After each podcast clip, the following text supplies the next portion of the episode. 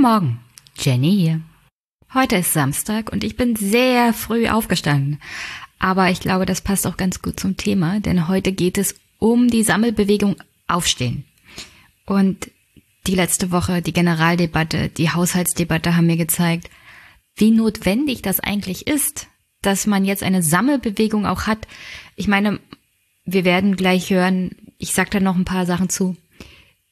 Keiner weiß, wo die Reise hingeht damit. Aber irgendetwas muss halt passieren. Irgendwas muss es geben, dass die Leute, naja, ihre Wut, ihre Ohnmacht in was Positives stecken können und nicht aus Protest die AfD wählen. Und äh, auch hier nehme ich mal kurz was vorweg. Die SPD bietet mir jetzt keine Alternative. Ich weiß, wir haben nächstes Jahr Wahlen in Brandenburg. Und ich bin, ja, Wahlkampf kommt noch, aber ich weiß noch nicht, wen ich wählen soll. Bei der letzten Bundestagswahl, also zum Glück gibt's unabhängige Kandidaten. Und zum Glück gibt's kleinere Parteien, die zwar nicht in den Landtag kommen, aber dann ist wenigstens die Wahlstimme nicht verschenkt. Man ist wenigstens wählen gegangen. Aber momentan sieht das halt nicht so gut aus, lieber SPD. Aber dazu gleich mehr. So, wie gesagt, früh aufgestanden und ich denke mal, das werden jetzt hoffentlich auch einige andere tun. Ich werde heute mal auf die Kommentare verzichten, weil ich eigentlich plane, wenigstens zu Herrn Maaßen eine Sonderfolge zu machen, die ich noch diese Woche noch vor Dienstag veröffentliche. Also heute ist Montag. Und wenn alles gut läuft, habt ihr morgen am Dienstag eine Sonderfolge zu Herrn Maaßen. Und ich konnte auch mit einem Bundestagsabgeordneten von der SPD ganz kurz, zehn Minuten, über die Sichtweise der SPD-Bundestagsfraktion zu dem Thema sprechen. Ist ein bisschen ungewöhnlich. Zehn Minuten sind vielleicht ein bisschen kurz, vor allem für mein Format, aber naja, er hat's angeboten und spontan gesagt, ja, machen wir. Und da sage ich natürlich nicht nein. Und so wie wir alle oder viele meiner Hörer die SPD zum Beispiel durch Herrn Kars kennen, ist ja eigentlich die Angewohnheit, hm, Kritik wird geblockt. Und das fand ich halt sehr sympathisch von dem jungen Abgeordneten Falke Moors. Der hat mir auf Twitter widersprochen und hat gesagt, na ja, so ist das aber nicht. Und hat dann auch gesagt, ja klar, können wir telefonieren. Also morgen, Dienstag, gibt's eine Sonderfolge und da ist der Abgeordnete mit dabei. Fand ich, wie gesagt, sehr sympathisch. Da gehört auch mal jemand lobend erwähnt aus der Bundestagsfraktion der SPD. Und wie gesagt, ich will heute die Kommentare weglassen und ich will heute eigentlich keine so lange Folge machen, weil mein späterer Gast, ähm, Steve Hudson von Aufstehen zum Beispiel, auch eher so der Verfechter kurze Podcasts unter einer Stunde ist schon besser. Aber wenigstens diese eine Sache möchte ich ansprechen, und zwar Schweden. Schweden hat gewählt und die Schwedendemokraten, eine nationalpopulistische Partei mit Wurzeln im Neonazi-Milieu, ist naja, stärker geworden. Jetzt nicht so stark wie erwartet, also die Befürchtungen sozusagen haben sich da nicht umgesetzt, aber trotzdem, sie sind halt im Vergleich zur letzten Wahl stärker geworden und die Sozialdemokraten in Schweden haben verloren. Jetzt haben sie noch über 20 Prozent, aber naja, das zeigt halt auch den Trend der Sozialdemokraten generell in Europa. Und mit über 20 Prozent in Schweden ist das schon ein ziemlich gutes Ergebnis. Ähm, trotz den Umfragen, die die SPD momentan zum Beispiel bei 20 Prozent sehen, das ist jetzt auch kein Grund zu feiern, liebe SPD. Und dass gerade in Schweden die Nationalpopulisten doch schon einen ziemlich großen Erfolg verbuchen, ist gerade für viele, auch in Schweden, vor allem bei den Sozialdemokraten, ein ziemlich großer Schock. Keiner kann sich das wirklich erklären. Immerhin gäbe es sinkende Arbeitslosenzahlen, einen Haushaltsüberschuss, bei Migranten die europaweit höchste Integrationsquote in den nationalen Arbeitsmarkt. Also wenn man zum Beispiel in Europa oder auf der Welt Sozialdemokratie sagt, dann denken viele auch an Schweden. Wenn man über erfolgreiche sozialdemokratische Politik redet, dann oft auch in einem Atemzug mit Schweden halt. Und die, die Analyse der Parteien vor Ort, die stehen da und wissen nicht, was los ist. Aber das hängt auch damit zusammen, dass sie vielleicht nicht ganz verstehen, was passiert ist in den letzten Jahren. Die Ursache für die Spaltung der schwedischen Gesellschaft ist viel älter und liegt viel tiefer. Für viele Schweden waren für lange Zeit Staat und Sozialdemokratie eigentlich identisch. Von den letzten 100 Jahren waren in 80 die Sozialdemokraten in der Regierungsverantwortung. Und also der Staat ist da die Sozialdemokratie. Aber in den 1980er Jahren zum Beispiel haben Unternehmen Lohnsteigerungen verhindert, aber gleichzeitig haben sie Milliardengewinne ausgewiesen. Und in den 1990ern, als zum Beispiel eine Spekulationsblase platzte, wurden von der, okay, zugegeben damals konservativen Regierung, aber trotzdem, private Banken gerettet und gleichzeitig Sozialleistungen gekürzt. Es wurde dereguliert und mehr individuelle statt kollektive Verantwortung gepredigt. Und am Ende haben die Sozialdemokraten, als sie wieder an die Regierung kamen, gegen diese, naja, Fehlentwicklung des schwedischen Staates nichts unternommen. Also es geht auch da die Erzählung, also an deinem Unglück bist du auch ein bisschen selber schuld. Selbst wenn du als jemand, der krank wird, überhaupt keine Möglichkeit hast. Also es gibt auch Außenwirkungen, für die du als Person nicht verantwortlich bist, die dich in eine persönliche Krise stürzen, die, die dafür sorgen, dass du abstürzt, auch gesellschaftlich, also finanziell. Und diese Denkweise ist auch in Schweden durch die Konservativen eingeführt worden, aber die Sozialdemokraten haben das übernommen und fortgeführt. Und naja, das ist, glaube ich, der Kern des Problems, der sich jetzt durchgezogen hat bis in die 2000er Jahre und der sich jetzt extrem recht, und zwar vor allem an den Sozialdemokraten. Und ich sage nicht, dass es keine persönliche Verantwortung gibt, zum Beispiel auch beim Thema politische Bildung oder so. Ähm, ich, das ist immer ein Geben und Nehmen. Natürlich muss man dem ersten Impuls selber finden und sich ein bisschen bewegen. Aber es muss auch das Angebot da sein. Es darf nicht unglaublich schwer sein, sich zum Beispiel politisch zu bilden ist es ja im Großen und Ganzen auch nicht. Ich bestelle meine, meine Bücher zum Beispiel bei der Bundeszentrale für politische Bildung super billig und super einfach. Aber die wenigsten Menschen wissen das überhaupt. Also ich glaube, die Außenwirkungen zum Beispiel bei uns in Deutschland für diese Bildungsinstitutionen sind ein bisschen gering. Das Marketing ist vielleicht ein bisschen hm, unter dem Radar. Und für manche Menschen sind auch die 4,50 Euro für ein Buch, das eigentlich bei Amazon 20 Euro kostet, schon eine erhebliche Ausgabe. Und deswegen finde ich zum Beispiel gut, dass in der Landeszentrale in Brandenburg bis zu zehn Exemplare kostenlos vergeben werden an jeden Bürger. Aber das Problem ist da auch, die Landeszentrale ist in Potsdam. Und die wenigsten wissen, dass die Landeszentrale da unten im Keller ist. Sie ist auch schwer zu finden. Also so viel zum Thema sich selbst bewegen beim Thema auch politische Bildung. Jeder hat ein bisschen Eigenverantwortung, aber der Staat muss einem auch entgegenkommen. Und die Politik darf nicht sagen, also Versagen in deinem Leben, daran bist du individuell selber verantwortlich. Und die äußeren Umstände, die können da gar nichts für. Und das ist halt die Erzählung, die konservative Neoliberale eingeführt haben, unter anderem auch in den 90er Jahren und die von den Sozialdemokraten einfach mal übernommen wurden und die so weitergeführt wurde. Und das ist natürlich katastrophal. Aber zurück zu Schweden.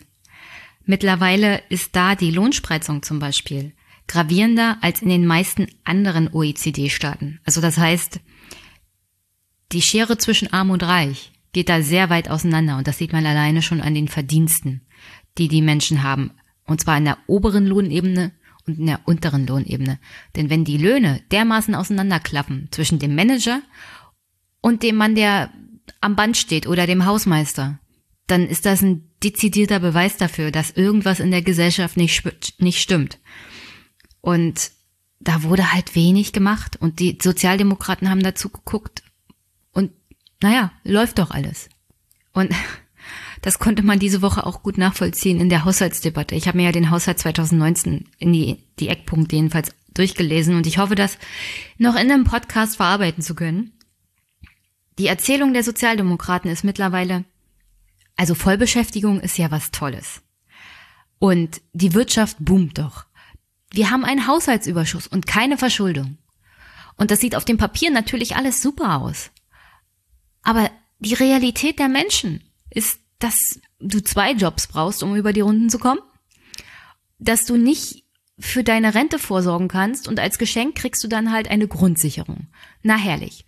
Du hast dein ganzes Leben lang gearbeitet und zwar echt Knochenjobs und dann kriegst du halt das Mindestmaß an Rente, so 800 Euro oder so, während gleichzeitig die Mieten steigen und die Lebenshaltungskosten.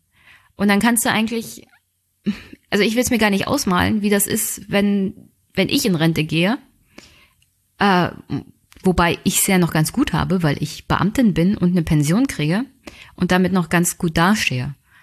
Aber alle anderen, die eine, eine Rente bekommen, nee, nee, will ich mir nicht vorstellen. Und die Antwort der Sozialdemokraten auch in Deutschland kann darauf nicht sein, naja, dann geben wir euch halt eine Grundsicherung. Also, sie erzählen immer davon, Lebensleistung zu belohnen. Das ist keine Belohnung der Lebensleistung, wenn man 800 Euro Mindestrente bekommt. Und zwar, das ist, das ist eigentlich ein Witz, ein Schlag ins Gesicht. So. Und in Schweden ist natürlich all das, diese Ungerechtigkeit und diese Ohnmacht die die Menschen auch fühlen, in Hass umgeschlagen. Und den Hass an den etablierten Parteien lassen sie jetzt natürlich aus. Und, und zwar auf die einzigste Art und Weise, wie sie es sich vorstellen können. Und zwar durch Wahlen. In diesem Fall die Wahl der Schwedendemokraten. Und das Hauptproblem dabei ist auch, dass sich die Sozialdemokraten in Schweden absolut weigern, darüber zu reden mit den Menschen, was für Fehler sie gemacht haben in der Vergangenheit äh, dass einige ihrer Reformpolitik überhaupt nicht angekommen ist, die ja dazu ausgelegt war, die Wirtschaft zu stärken, damit die Leute in Arbeit kommen, aber dass das überhaupt nicht geholfen hat, weil wenn du einen Job hast, der nicht gut bezahlt wird, dann ist dein Leben auch nicht besser. Und gleichzeitig fordern zum Beispiel 80 Prozent der Schweden höhere Steuern. Wahrscheinlich hauptsächlich auf Unternehmen und Besserverdienende, aber sie fordern es. 80 Prozent der Menschen wollen höhere Steuern, damit der Sozialstaat finanziert wird. Vielleicht wollen sie sogar höhere Steuern für alle. Aber das ist natürlich eine Aussage. Aber warum die Sozialdemokraten in Schweden darüber nicht mal reden wollen und das auch nicht aufgreifen, da müssen sie sich auch nicht wundern, dass sie vielleicht bei der nächsten Wahl noch schlechter dastehen. Denn momentan sind sie wirklich mit einem blauen Auge davon gekommen. Aber wenn die soziale Spaltung, und das ist das Kernproblem, weiter wächst und nichts dagegen unternommen wird, naja, dann werden die Schwedendemokraten das nächste Mal noch besser dastehen. Denn die, obwohl sie Nationalpopulisten sind und obwohl sie aus dem Neonazi-Milieu kommen, also das, die waren, die hatten wirklich Kontakte zu Schlägertrupps der Nazis und das haben sie jetzt alles, naja, ausgeschlossen sozusagen haben sich modernisiert, treten moderater auf, haben auch einen Spitzenkandidaten und einen Parteichef, der auch bei den Bürgerlichen gut ankommt. Und die haben sich da wirklich, also gut aufgestellt. Und natürlich fordern sie in ihrem Wahlprogramm Sozialpolitik. Sie versprechen höhere Steuern. Sie wettern gegen die Eliten und natürlich auch gegen Flüchtlinge und Asylbewerber. Und jetzt kann man natürlich sehr viele sehr gute Reden halten gegen die Schwedendemokraten und darauf verweisen, dass sie aus dem Neonazi-Milieu kommen und dass sie früher Schlägertrupps hatten. Das wird aber den Menschen, die diese Leute wählen, nicht helfen. Die Bürger brauchen halt was Handfestes, das ihr Leben verbessert. Und dass sich die, die Sozialdemokraten weigern, also auch in Schweden, das anzuerkennen und da wirklich konkrete Handlungen zu machen das ist eigentlich das Erschreckende, weil ich habe mal ein Buch gelesen, also es war Geschichtsbuch, es war also eher so ein Sachbuch. Da war die Einleitung sehr toll. Leider habe ich es nicht mehr. Da wurde die Frage gestellt, wann begann der Untergang Weimars? Und da wurden mehrere Daten genannt. Und da kann man zurückgehen bis 1919, 1918, als als die Friedensverhandlungen in Versailles begannen. Also die Weimarer Republik ist an mehreren Dingen gescheitert. Das kam nicht einfach so aus dem Nichts. Die NSDAP und die Nazis sind einfach nicht einfach so aufgetaucht. Es hat geholfen, dass grundsätzlich viele Bürger Antisemiten waren. Aber das war zu dem Zeitpunkt sozusagen 99 Prozent des Globus. Ist ja nicht so, als ob die Amerikaner jetzt flüchtende Juden großartig aufgenommen und jubelnd empfangen haben. Ganz im Gegenteil. Teilweise wurden sie ja wieder nach Europa zurückgeschickt. Aber also der Antisemitismus ist ein Baustein in dem Erfolg der NSDAP gewesen. Dazu kam ein, eine Wirtschaftskrise. Dazu kam also wirklich der Verlust von Lebensgrundlagen. Und auch das Gefühl von Ungerechtigkeit. Ich meine, man kann es nicht ganz vergleichen, aber hier werden wieder Fehler gemacht, auch in Deutschland, generell in Europa, vor allem durch die Sozialdemokraten, von denen ich denke, ey Leute, schlag, schlag ein Geschichtsbuch auf, guck mal kurz rein, denk darüber nach, wie Menschen so gestrickt sind und dann versucht mal mit ihnen zu reden, nicht permanent den Spiegel vorhalten und den Moralapostel spielen.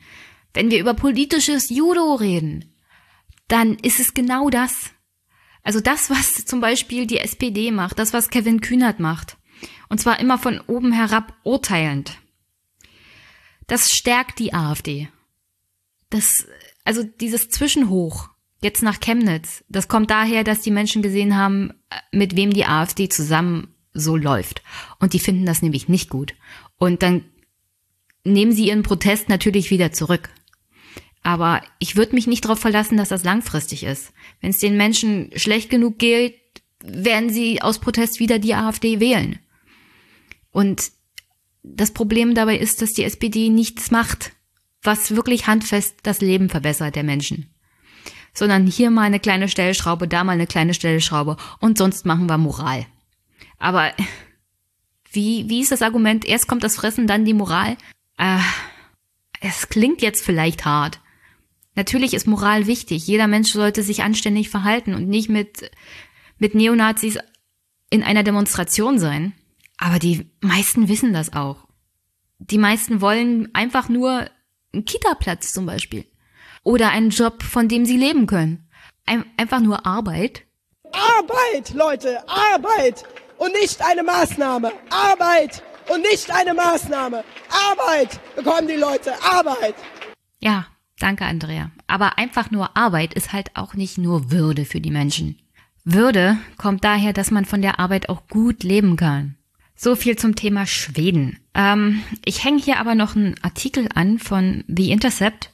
Der ist wirklich sehr gut. Der analysiert mal, was vielleicht tatsächlich dahinter steckt, dass die Schwedendemokraten mittlerweile so gut abschneiden. Und da ist schon ziemlich Erstaunliches drin, wie naja, diese Partei wettert ja zum Beispiel auch gegen die Eliten. Und es ist sehr interessant, dass gerade die Abgeordneten der Schwedendemokraten, wenn sie Abgeordnete sind oder wenn sie Politiker der Schwedendemokraten sind, weniger verdienen als zuvor in ihrem Leben, was genau umgedreht ist zu den Sozialdemokraten. Die verdienen im Laufe ihres Lebens, wenn sie Abgeordnete sind, nämlich mehr als je zuvor in ihrem Leben. Ich meine, mich überrascht es nicht. Aber es gibt halt den Schwedendemokraten noch ein Argument an die Hand. Die sagen, also wir nehmen Rückschritte für uns selber in Kauf, für euch, um gegen die Eliten zu kämpfen. Und das ist beängstigend, weil das Argument natürlich wirkt. Und auf der anderen Seite muss man auch fragen, wie kann das sein, dass Sozialdemokraten also wirklich ein Vielfaches mehr verdienen, als wenn sie zum Beispiel in ihrem Job gearbeitet haben, wenn sie nachher im Parlament sitzen. Und da ist auch was aus den Fugen geraten. Und das, ich bringe das hier so an, weil ich komme ja immer wieder auf Deutschland zurück. Und es ist, es ist einfach erschreckend, wie, wie viele Parallelen da sind und wie wenig gerade bei den Sozialdemokraten daraus gelernt wird. Äh, es sei denn natürlich, man ist Marco Bülow, so eine Art Cassandra im Hintergrund der SPD, die sagt, äh, Leute, hier geht was gegen die Wand und wir werden hier untergehen. Aber naja, hören wir nicht auf den verrückten Bülow im Hintergrund, nicht wahr, Leute? Äh, ja, ich hänge das mal in die Shownotes. Lest euch den Artikel durch, der ist wirklich sehr gut. Beziehungsweise hört, seht ihn euch an. Bei YouTube gibt's den Artikel eingesprochen. Ich habe das als Audio markiert. Darunter ist auch der Artikel verlinkt bei YouTube. Und damit zu meinem Hauptthema heute. Und zwar die Sammelbewegung Aufstehen. Nach Chemnitz gab es ja jetzt wieder eine Wahlumfrage. Ihr wisst ja, Horse Race, Horse Race. Und die SPD hat leicht zugewonnen und steht jetzt wieder bei 20 Prozent. Theoretisch wäre jetzt äh, R2G, also Rot-Rot-Grün, im Bund bei 44 Prozent. Ähm, es kommt halt darauf an, wie die Zahl der Abgeordneten ist oder so und ob das für eine Regierung dann reichen würde. Aber ist interessant, nur, was für eine rot-rot-grüne Regierung wäre das überhaupt? Und könnten die Grünen in ihrem jetzigen Zustand überhaupt mit den, mit der SPD, also mit der SPD können die Grünen gut zusammenarbeiten. Aber die Linke wäre ja hier das Problem. Beziehungsweise nicht das Problem, sondern die Tatsache, dass es da bestimmte Sachen gibt, die zum Beispiel die Grünen auch gerne mitmachen oder die SPD, was Rüstungsindustrie und so angeht. Ähm, also so richtig zusammenpassen tun diese drei Parteien nicht. Es sei denn, die Linken werden ein bisschen mehr wie die SPD im jetzigen Zustand. Und ich glaube, das wünscht sich bei den Linken so gut wie gar keiner. Also ist in dieser jetzigen Parteienlandschaft ist die Hoffnung auf eine rot-rot-grüne Regierung utopisch. Und da ist die Sammelbewegung auch ganz gut, weil das Ziel muss ja, dieser Sammelbewegung muss ja auch ja dann sein, die SPD zu bewegen. Und vielleicht auch die Grünen. Mehr in Richtung linke Politik. Denn momentan machen beide Parteien, obwohl sie eher linke Parteien sind, jedenfalls nach der eigenen Definition, keine besonders großartige linke Politik. Ich meine, weder die Grünen noch die SPD stellen bestimmte Sachen des Systems in Frage, wie zum Beispiel den außer Rand und Band gewordenen Kapitalismus, der dazu führt, dass Menschen unter anderem auch den Glauben an den Staat und die Demokratie verlieren.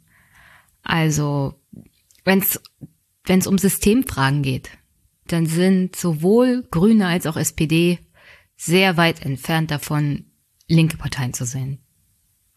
Und ich würde sagen, es geht ein Gespenst um in Europa. Es ist das Gespenst der Sammelbewegungen. Und ich glaube, da ist ein bisschen was dran.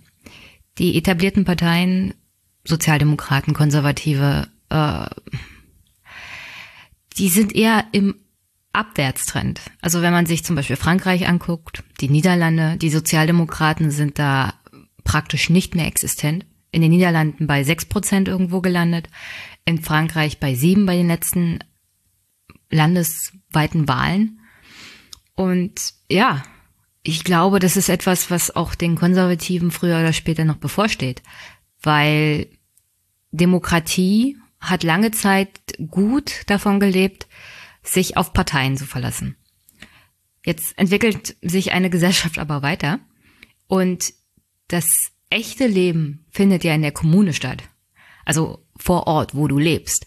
Und mit großen nationalen Fragen beschäftigst, beschäftigst du dich da nicht so großartig, sondern du bist vielleicht mal in einer Bürgerbewegung, die sich dafür einsetzt, dass irgendwo ein Windkraft vielleicht nicht, äh, Windkraftwerk nicht gebaut wird oder dass die Straße saniert wird, dass eine Kita offen bleibt. Solche Sachen interessieren die Leute vor Ort und für sowas setzt man sich ein und da geht man nicht in eine Partei.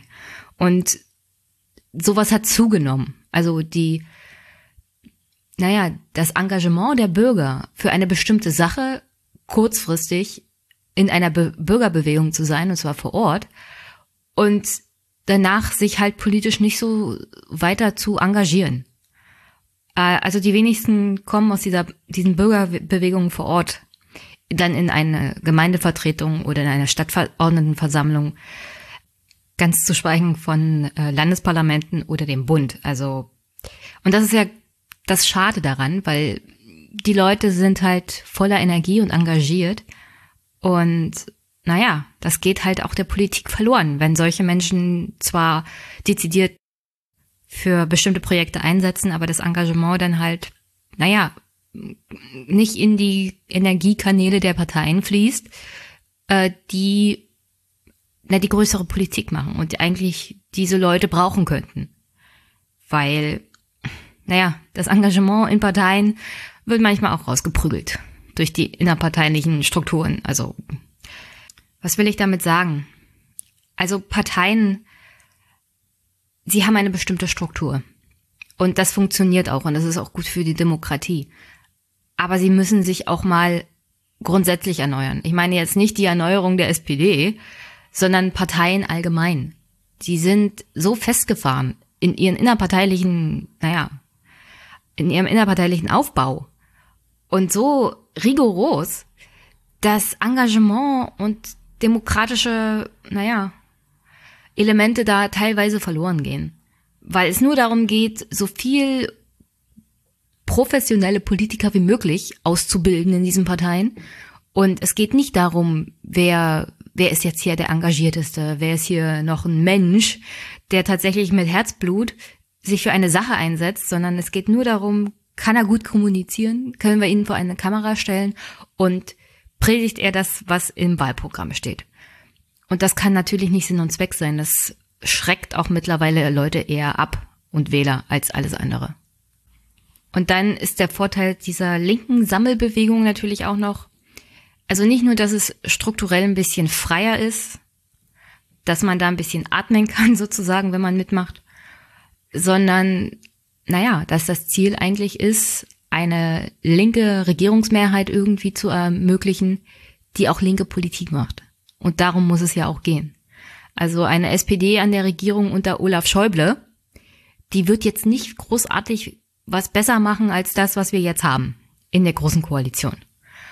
Und na, wollen wir das wirklich? Ich glaube nicht. Also wenn die SPD hier wieder den Kanzler stellt, dann möchte ich revolutionäre Ideen, was auch Steuergerechtigkeit angeht. Und das sehe ich bei Olaf Schäuble überhaupt nicht. Also auch der Arbeitsminister Herr Heil gibt mir jetzt nicht das Gefühl, dass wenn, wenn die SPD weiterhin das Arbeitsministerium besetzt, dass sich da großartig was bewegt für die Arbeitnehmerschaft oder für die Leute, die zum Beispiel befristete Jobs haben. Ganz im Gegenteil. Und deswegen, die Reaktion der SPD zum Beispiel auf diese Sammelbewegung war ja dann auch vielsagend. Hier zum Beispiel unser allseits beliebter Johannes Kars. Die haben im Netz ein paar Leute gesammelt, die da rumklicken. Das ist kein Mitglied, die zahlen auch alle keinen Beitrag. Das ist eine große Blase. Und irgendwann kann es auch einfach mal die Nadel geben und dann gibt's einen lauten Pups und dann war's das. Also das sagt auch einiges darüber aus, was Johannes Kars so von seinen Mitgliedern erwartet. Dass sie vor allem Geld zahlen, weil wenn du in der SPD was sagen willst, wenn du dich politisch einbringen willst, dann musst du erstmal Mitgliedsbeitrag bezahlen. Dann musst du erstmal was an die SPD bringen, damit die sich auch für dich einsetzen. Herzlichen Dank, Johannes Kars. Erstmal dafür und dann noch was anderes. Ja, das sind nur Klicks im Netz. Aber sowohl Obama als auch Donald Trump haben gezeigt, dass gerade interaktives, also Engagement im Netz, Social Media und das Internet Politik revolutionieren. Und wenn du das als SPDler, der im Bundestag sitzt und Politik machen will, nicht registrierst, dann wirst du einfach mal von der zukünftigen Politik überrollt werden, weil du nicht einschätzen kannst, wie das Engagement im Netz Politik verändert hat und verändern wird. Denn, also, das ist eindeutig. Die CDU, Angela Merkel, haben das, also haben das in einer gewissen Art und Weise registriert. Die haben das frühzeitig eingebaut. Also, wenn Johannes Kahrs als einer der Chefs der SPD das nicht registriert, das wundert mich überhaupt nichts mehr. Die werden einfach mal überrollt werden von dem, was die nächsten zehn Jahre politisch passieren wird. Weil, weil sie nicht registrieren, welche Bedeutung Netz und Social Media für die Gewinnung der Wähler haben wird. Natürlich ist es auch wichtig, Haustürwahlkampf zu machen. Aber das kannst du halt nicht ohne Social Media. Das geht mittlerweile Hand in Hand. Und dass Johannes Kraas dermaßen verächtlich über die Klicks im Internet spricht. Also hier mal ein paar Vergleichszahlen. Die Besucherzahlen der Homepage aufstehen.de waren im August deutlich höher als die der Website der Bundestagsparteien. Die Seite verzeichnete seit dem Start am 4. August eine Million 56.000 Aufrufe. Und nur zum Vergleich, auf Platz zwei liegt die Homepage der AfD. Im August 2018 waren da die Aufrufe 292.400. Platz 3 belegt die SPD mit schlappen 155.350 Besuchern, gefolgt von den Grünen mit 116.440 Besuchern. Also die Homepage aufstehen, ja, das war jetzt zum Start und das war viel Interesse. Aber in diesem Monat schlägt die Homepage aufstehen. Die anderen Parteien um Längen. Also nicht nur ein bisschen, sondern wirklich um das Vielfache. Und dass Johannes Kars das so verächtlich runtermacht, zeigt in meinen Augen nur, wie viel Schiss er eigentlich hat. Unter anderem, weil er nicht versteht, was in diesem Land eigentlich los ist. Weil wenn du so viel Interesse hast an einer Sache, die dir politisch nicht liegt, wie zum Beispiel Johannes Kars, der hat keinen Bock auf Sammelbewegung aufstehen, der hat keinen Bock auf linkere Politik in der SPD, wenn du das nicht verstehst, dann liegt das hauptsächlich daran, dass du nicht weißt, wie mistig es den meisten Menschen in Deutschland mittlerweile geht. Und zwar danke auch wegen der Politik, die die SPD unter anderem alleine zusammen mit den Grünen umgesetzt hat unter Gerhard Schröder und dann zusammen mit Angela Merkel in den großen Koalitionen. Aber Johannes Kahrs war nicht der Einzige, der sich zu Aufstehen geäußert hat.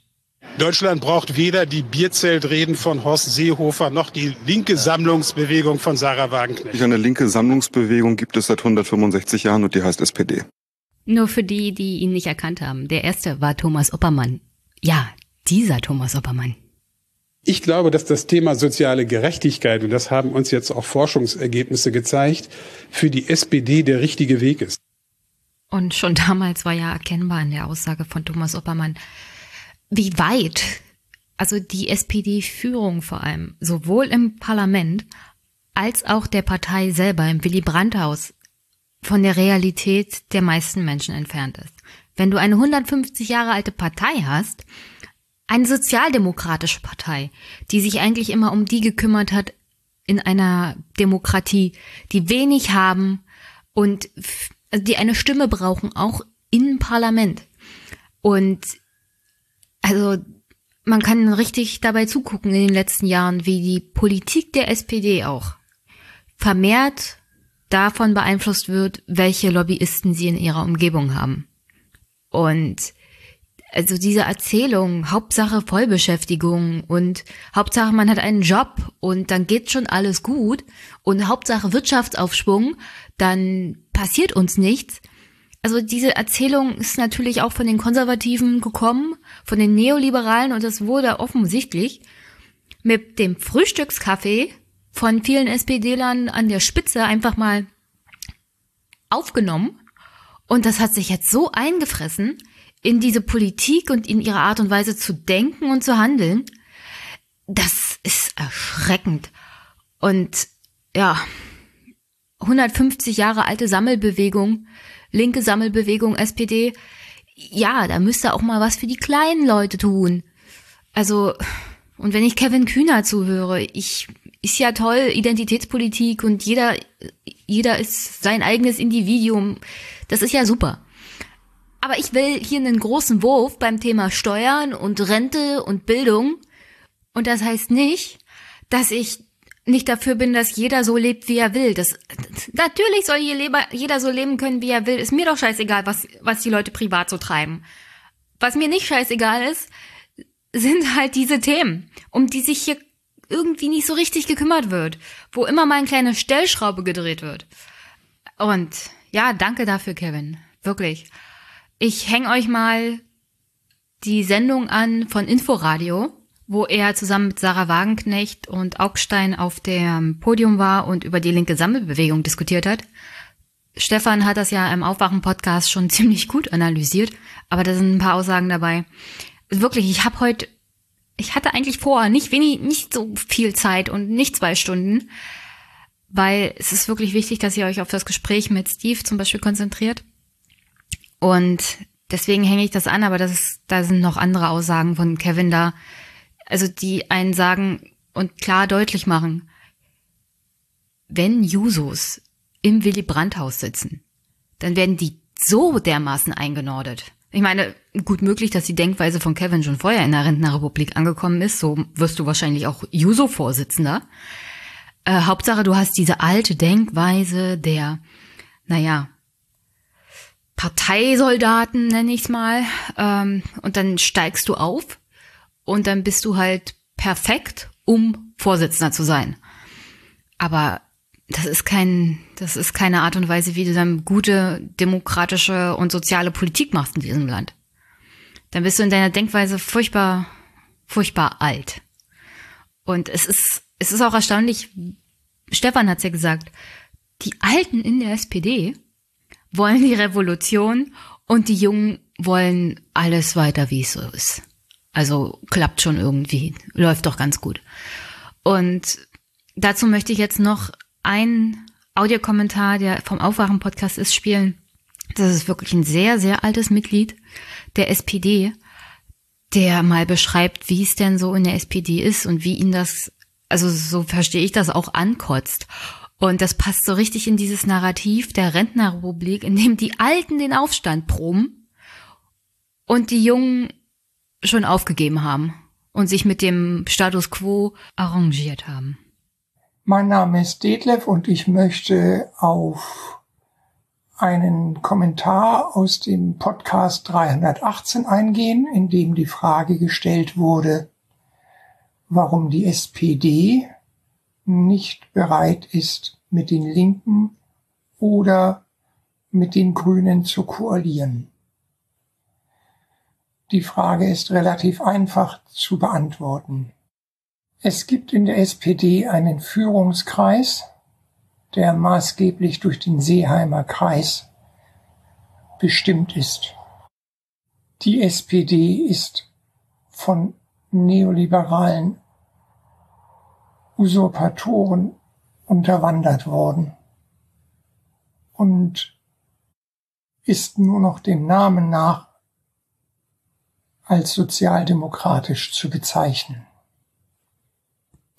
All das, für das die SPD einmal gestanden hat, ist heute bestenfalls noch gut für die Public Relation Aktionen und Plakatwände gedacht. Ansonsten besteht die SPD aus sehr zynischen Kapitalisten, die auf das Volk nur noch mit großer Verachtung herabschauen. Wer sich die Mühe macht, die Reden anzuhören, gerade auch von Frau Nahles, der wird begreifen, dass die echten Sozialdemokraten heute ganz woanders sind. Bedeutet das, dass die SPD nun gar keine Sozialdemokraten mehr hat? Nein, natürlich nicht. Auch die SPD besteht aus Sozialdemokraten. Aber sie sind marginalisiert, im Abseits, zu alt, zu träge oder in zu niedrigen Positionen, um sich irgendwie machtvoll Gehör zu verschaffen. Die SPD besteht zu einem großen Teil aus sehr alten, trägen Menschen, die vielleicht sich auf alte Tage besinnend daran festhalten wollen, Sozialdemokraten zu sein und deswegen in dieser Partei sind. Aber die Sozialdemokratie hat die Partei längst verlassen und die Alten sind ihr nicht gefolgt die Aufstehenbewegung hat jetzt eventuell die Möglichkeit, diese SPD-Wähler aufzufangen und ihnen wirklich wieder die Kraft und die Macht und die Einflussnahme zu gewähren, die ihnen als Sozialdemokraten nur gewünscht werden kann. Wer aber nun glaubt, dass die SPD als Partei versagt hat in ihrer Führungsspitze, der irrt sich. Versagen ist niemals absichtsvoll. Fehler werden auch niemals absichtsvoll getätigt. Was die SPD allerdings macht, ist absichtsvoll. Und deswegen können wir auch nicht von einem Fehler sprechen. Alle diese Leute, die in den Spitzenpositionen sind und dem Seeheimer Kreis angehören, sind akademisch ausgebildet, sind klug gebildet und klug beraten. Aber durch ihren zynischen Blick auf die Welt, ihren Mangel an Moral, ihre Prinzipienlosigkeit und ihren Egoismus führen sie die Bevölkerung in die Irre mit immer neuen leeren Versprechungen und seichten Maßnahmen gegen eine schreiende Ungerechtigkeit. Der Fehler ist eher darin zu suchen, dass es hier eine Art ethische Verwahrlosung gibt, die das Mitgefühl mit der Bevölkerung ausgeschaltet hat, die das Empfinden für das Leiden der Armen und Ärmsten unseres Landes stumm geschaltet hat. Es sind Menschen, die nur auf ihre eigenen Interessen schauen. Wer in eine Partei geht, um dort Karriere zu machen, hat eigentlich schon den Beruf des Politikers verfehlt. Aber keine Partei ist von solchen Menschen frei. Nur die Menschen, denen die Macht zufällt, obwohl sie sie nie angestrebt haben, die mit Führungsqualitäten ausgestattet sind und im Rahmen der Herausforderung ihrer neuen Aufgabe entdecken, dass Führen auch immer dienen heißt, wird die Geschichte wertschätzen. An dieser Stelle kann man sagen, das Problem ist halt auch, dass die Sozialdemokraten für die meisten, die sie eigentlich wählen würden und wollen, keine Politik macht. Und Aufstehen wurde ja offiziell gestartet in der Woche, in der Chemnitz war. Und ich habe, es, es gab die Reden im Bundestag dazu, es gab viele Aussagen von Politikern dazu, es gab viel auch von Sozialdemokraten, wie zum Beispiel Herrn Maas, die gesagt haben, ey, Leute, empört euch doch mal, steht doch mal auf als Zivilgesellschaft und tut was. Und die haben auch viel Herrn Kretschmer kritisiert. Jetzt war der aber zu Sachsengesprächen zufälligerweise gerade in Chemnitz, als das, als das Ganze in Chemnitz passiert ist. Und er hat den Kopf hingehalten und sich mit Bürgern unterhalten. Und naja, da möchte ich euch mal was vorspielen, was eine Bürgerin zu Herrn Kretschmer gesagt hat. Uns geht's gut, das ist überhaupt nicht die Frage. Wir arbeiten fleißig. Es gibt in Reichenhain viele nette Menschen, die halten ihre Straßen sauber. Wir haben alle ein gutes Verhältnis zusammen. Jetzt haben die Menschen am Sonntag erfahren, dass der Kindergarten in Reichenhain geschlossen wird. Da sind meine Kinder schon gegangen, meine Enkel sollten dorthin gehen. Der wurde im Februar geschlossen, weil er saniert wird. Sollte saniert werden. Das ist ein Flachbau gewesen, ein schöner Garten am Wald. Am Sonntag kommt eine kurze Meldung von Radio Chemnitz, der Stadtrat hat beschlossen, der Kindergarten Reichenhain wird geschlossen, wird nicht wieder aufgemacht. Wir haben eine Bürgerbewegung gemacht, wir haben über 700 Unterschriften gesammelt. Das ist einfach abgeschmettert worden. Wir haben uns getroffen mit Abgeordneten. Du kriegst keine Aussage. Ich habe heute noch mal im Vorfeld, weil ich vorhin gerade von Arbeit gekommen bin, noch mal angerufen. Gibt es eine definitive Aussage? Wird der Kindergarten geschlossen? Ja, wahrscheinlich ja. So. Und dann kommt als nächstes die Nachricht, dass einer erstochen wurde. So, und dann muss man auch die Leute verstehen, dass die dann kein Vertrauen mehr an die Stadt haben. Fleißige Menschen, die hier ihre Arbeit tun, die hier ihre Steuern zahlen. Und davon leben wir alle. Sie alle leben von unseren Steuergeldern.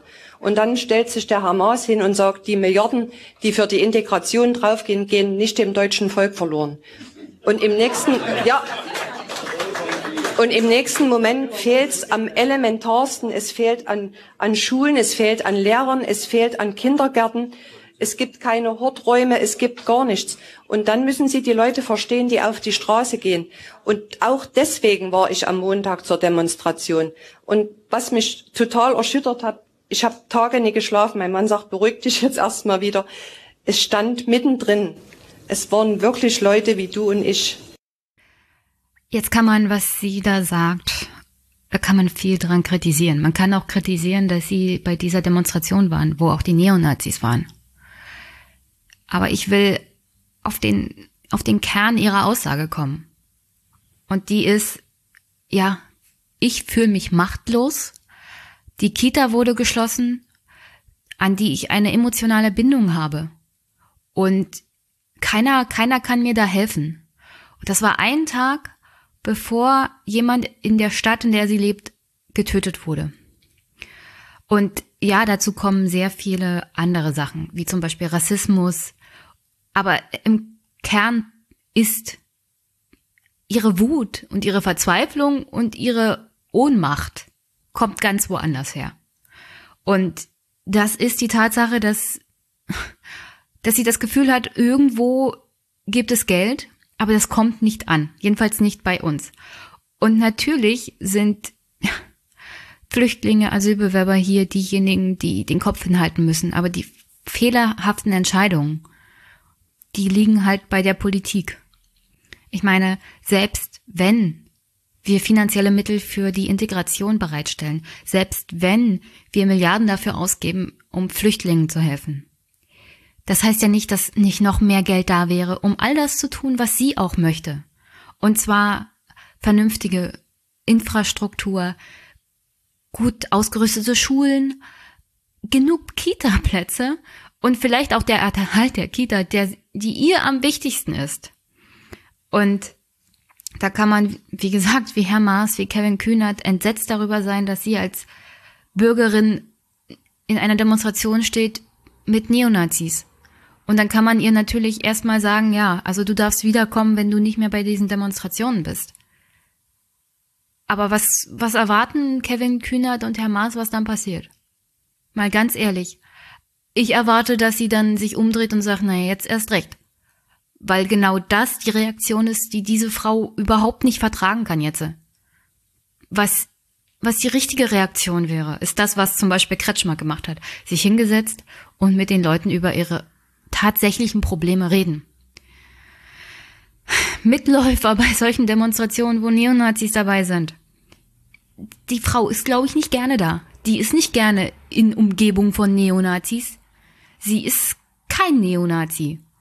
Und wenn ihre wahren Probleme gelöst werden würden, wenn man die tatsächlich aufgreift, dann ist die, dann ist die eine ganz normale Bürgerin, die nicht mit Neonazis mitläuft. Man kann das kritisieren, ja, und ist auch richtig. Aber man kann sich nicht hinstellen als Politiker auf der Bundesebene und sagen, also, du willst abgeholt werden, na geh da erstmal weg. Und dann darfst du ganz brav wieder zu uns kommen und dann müssen wir mal sehen, was passiert. So funktioniert Politik einfach nicht und vor allem nicht auf kommunaler Ebene. Bin, also, das, das macht, also das entsetzt mich halt einfach nur. Und das ist auch ein weiterer Beleg dafür, wie wichtig es ist, so eine linke Sammelbewegung zu haben, dass die Leute mal ihre richtigen Probleme ansprechen. Und also dass sie über den Tellerrand von Flüchtlingspolitik und Asylbewerbern und allem das, wo sie ihre Wut auslassen, hinausblicken weil die meisten wissen, dass Flüchtlinge, Asylbewerber, das ist nicht das Problem. Mein echtes Problem liegt ganz woanders. Und ich möchte, dass hier Geld investiert wird und Geld in die Hand genommen wird. Und wenn Kevin Kühnert zum Beispiel sagt, ja, wir wollen mehr Erbschaftssteuer einnehmen, dann ist das schön. Aber dann muss das Geld auch in der Kommune ankommen. Und so wie ich die SPD verstehe, wollen die einfach nur den Topf des Bundeshaushalts erhöhen und dann wieder mal Fonds aufmachen. Von den Fonds haben die Kommunen aber gar nichts weil es unglaublich schwer ist, das Geld abzurufen und diese, diese Probleme werden bleiben, selbst wenn die SPD an die, an die Regierung kommt und selbst wenn sie Vermögens- und Erbschaftssteuer einführt. Solange die Verteilungsproblematik auch der Gelder nach unten an die Kommunen nicht gelöst ist, solange haben wir auch von Erbschaftssteuern nichts. Aber da, da, da denkt die SPD-Riege an der Spitze auch nicht besonders revolutionär. So, und wie gesagt, ich möchte nicht entschuldigen, dass die Frau bei den Neonazis mitgelaufen ist, sondern ich will, dass ihre Aussage als das genommen wird, wo die Kernprobleme sind. Und wenn die Kernprobleme weg sind oder gelöst werden, dann haben wir auch keine Probleme mit Neonazis auf der Straße, denn für Rassismus geht eine Krankenschwester aus Chemnitz nicht auf die Straße.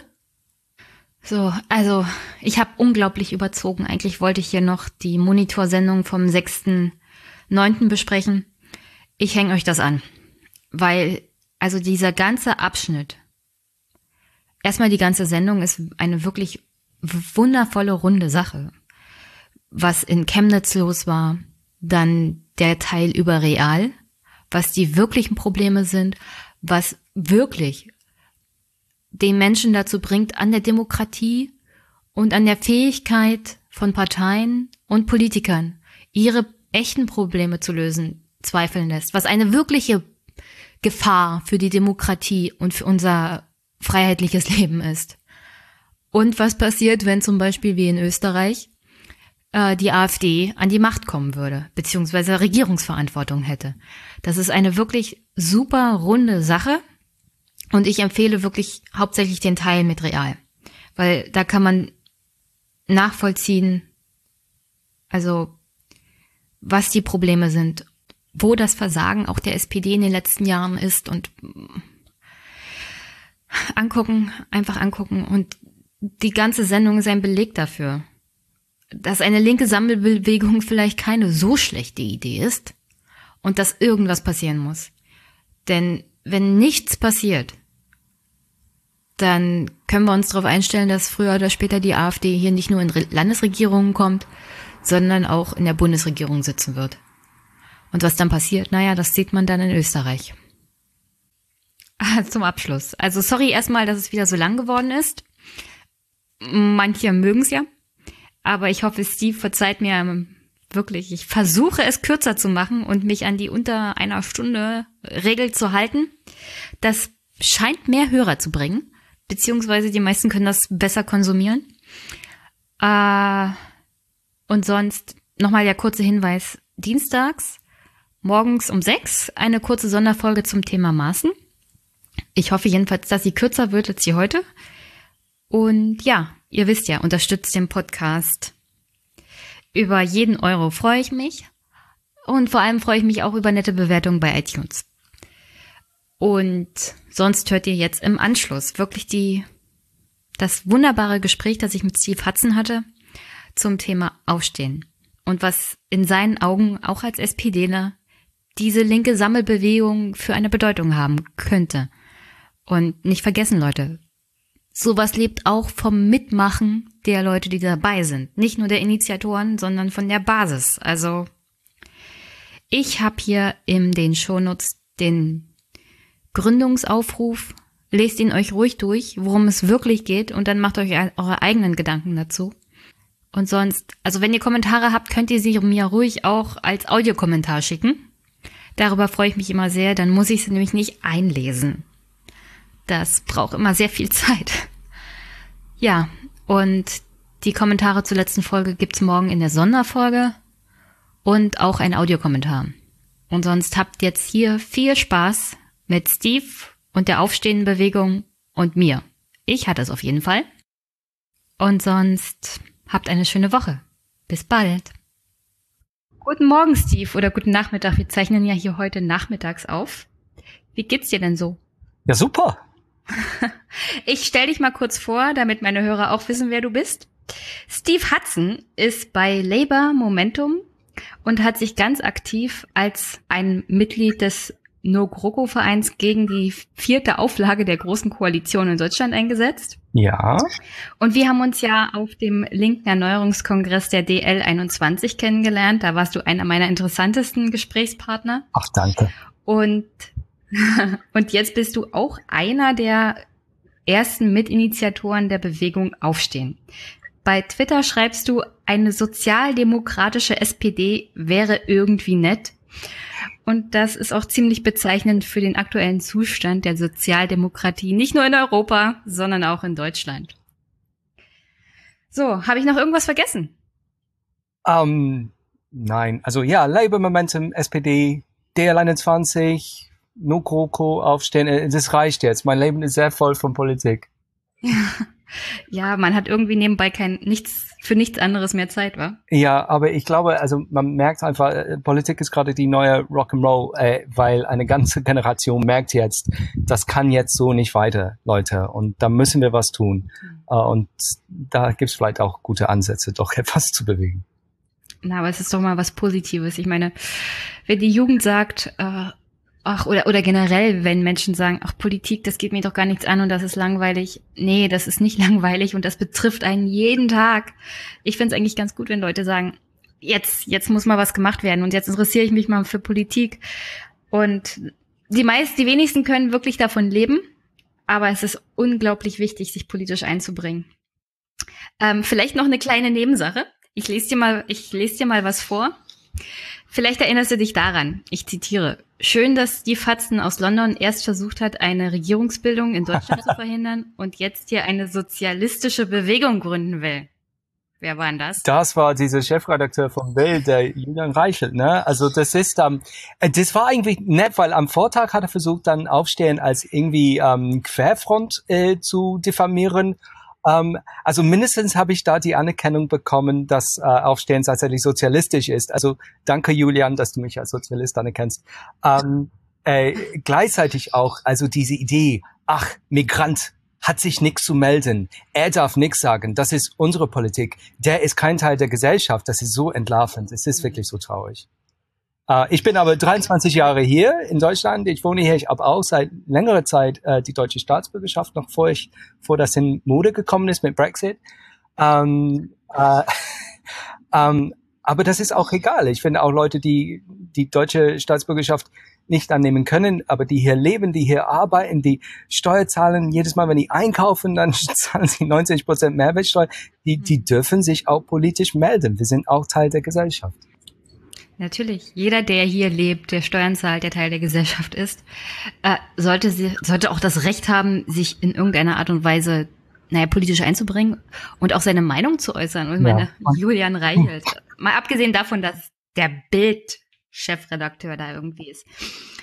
Also allein an diesem Zitat. Ja, ich meine, schön das Bild mit, schön, dass die Bildzeitung mit migrationsfeindlichem Dreck und eine rechte Politik, die nur zur Stützung des Kapitals seit 50 Jahren, also die Köpfe wascht in Deutschland. Aber ähm, äh, ja, und versucht anscheinend aktiv fast äh, nationalistische äh, Strömungen zu erzeugen und zu unterstützen. Also äh, auch wenn es nur ein kleiner Migrant äh, ist, der dagegen ist, da ich bin trotzdem stolz drauf. Ja, ich wollte ja sagen, es zeigt aber auch ein bisschen die, den Zustand von Journalismus in Deutschland. Ich meine, die Bildzeitung ist theoretisch ja auch noch Journalismus und Medien. Äh, die hätten ja mal nachgucken können, dass du seit 1995 erstmal in Deutschland bist. Äh, ich wusste gar nicht, dass du auch die deutsche Staatsangehörigkeit hast, aber das sollte auch in diesem Fall überhaupt keine Rolle spielen. Seit 95 bist du hier, du lebst hier, du bist verheiratet, ich glaube, du hast auch Kinder. Äh, ja, es war eigentlich sehr geil, weil er hatte dabei dieses Aufstehen-Video äh, mit mir verlinkt. Ja. Und er hätte nur die ersten drei Sekunden oder so gucken müssen und dann hätte gesehen, ich, ich zähle auch, ich bin seit 23 Jahren in Deutschland oder so. Äh, das zeigt auch etwas von äh, natürlich von der Tiefe der Recherche, die bei der Bildzeitung mhm. abläuft, bevor man eine äh, kleine Verleumdung äh, losschickt. Aber naja, so ist es. Ja, so ist die Bildzeitung. Ja, aber erstmal ja. schießen gegen Migranten in Deutschland und ja, dann natürlich aber, auch noch. Ja, wir sollen uns aber nicht empören. Also ich meine, sowas ist eigentlich die Luft unter unseren Flügeln. Ne? Die Attacken der Medien, ja. ja, die sind doof, aber die Menschen sind nicht so doof wie die Bildzeitung die machen möchte. Die Menschen gucken das an, die klicken das Video an und, äh, und viele kommen dann und melden sich dafür bei Aufstehen an. Also äh, ehrlich mhm. gesagt, die Attacken der Medien, da sollen wir uns nicht empören. Das ist leider heute in unseren schwierigen Zeiten Teil des Geschäfts, aber das bringt die Leute auch dazu, endlich selbst darüber nachzudenken. Also insofern, äh, Julian, ich bin sehr dankbar, du bist ein super Rekrutierer für Aufstehen. Ja, wie, wie hat das Corbyn damals gesagt? Schreibt das nächste Mal ruhig 24, 48, 40 Seiten über mich. Das hilft uns vielleicht das nächste Mal die absolute Mehrheit zu holen. Ja, genau. Die Daily Mail, also die, die, die Hoheit der Presse ist verloren gegangen bei ja. der, bei der letzten ähm, Unterhauswahl in Großbritannien. Ne? Es wurde vorher gesagt, dass Labour zerstört werden soll. Das wäre jetzt der Niedergang der Partei, weil mit so einem linken Programm wäre Labour absolut unwählbar. Und äh, innerhalb von sechs Wochen gingen wir von 24 Prozent auf 40 Prozent hoch. Da war eine Riesenwelle der Unterstützung. Äh, und das trotz wirklich tägliche Attacken durch die Presse. Und die Daily Mail dann hat am Wahltag 13 Seiten gebracht, von wegen Corbyn ist Hamas-Terrorist, Corbyn unterstützt die äh, IRA im bewaffneten Kampf gegen Briten in, in Irland. Corbyn will die Königin köpfen. Na, also Corbyn schickt seine Oma in den Gulag. Äh, es war irgendwie nichts, äh, haben sie ausgelassen. Da war kein Schritt zu viel und es hat nichts gebraucht. Also dann bei Parteitag äh, kurz darauf hat er gesagt, Daily Mail, doch bitte nächstes Mal doch mach zweimal so viel und dann haben wir die Mehrheit. Und tatsächlich, das ist so, weil die jungen Menschen, die die eher Nachrichten online beziehen, ähm, die interessieren sich nicht für das, was diese großen Zeitungen schreiben. Also es gibt nicht nur diese wenigen Informationsquellen. Das war früher der Fall. Ne? In 90er, Anfang der Nullerjahren. Es waren nur in Großbritannien zum Beispiel vielleicht acht große Tageszeitungen und vier Sender. Und damit war es möglich für Leute wie Tony Blair, ein ganzes Land gegen seinen Willen in einen Krieg, ähm, einen völkerrechtswidrigen Krieg mhm. zu ziehen, ähm, gegen die ausgedrückte Wille der, der Bevölkerung mit ähm, klaren Lügen. Ne? Also Fake News wurde nicht von russischen Bots oder sowas erfunden. Fake News äh, war spätestens von Tony Blair äh, erfunden. Also das war, also er hat zum Beispiel gesagt, dass Saddam Hussein innerhalb von 45 Minuten Massenvernichtungswaffen gegen Großbritannien richten konnte und wir deswegen invadieren müssen. Äh, also, und das war damals möglich, weil er hatte fast alle Tageszeitungen, alle Sender auf seiner Seite. Und du kannst jetzt mit so einem Scheiß einfach nicht mehr kommen. Die Leute gucken mal rum und die sehen, dass solche sogenannte Fakten völlig umstritten sind. Und ich glaube, dass diese Wut jetzt der Zentristen über Fake News ist oft eigentlich diese Wut dass es nicht mehr ihre Fake News ist, dass, sondern auch andere Leute andere Fake News machen. Und das war unser Gebiet. Also Hillary Clinton zum Beispiel, die gerne Regierungen im, im Ausland äh, äh, gestützt hat, wie zum Beispiel Honduras, die ist jetzt total empört, dass die Russen mhm. sich vielleicht eingemischt haben in der US-Wahl. Aber das war ihr Job als Außenminister von den Vereinigten Staaten. Also, äh, also die Heuchlerei ist schon manchmal echt verbluffend. Naja, ich hab's, ich hab's bloß gebracht, weil erstmal fand ich das so, so Bild halt, so Julian Reichelt. Ja.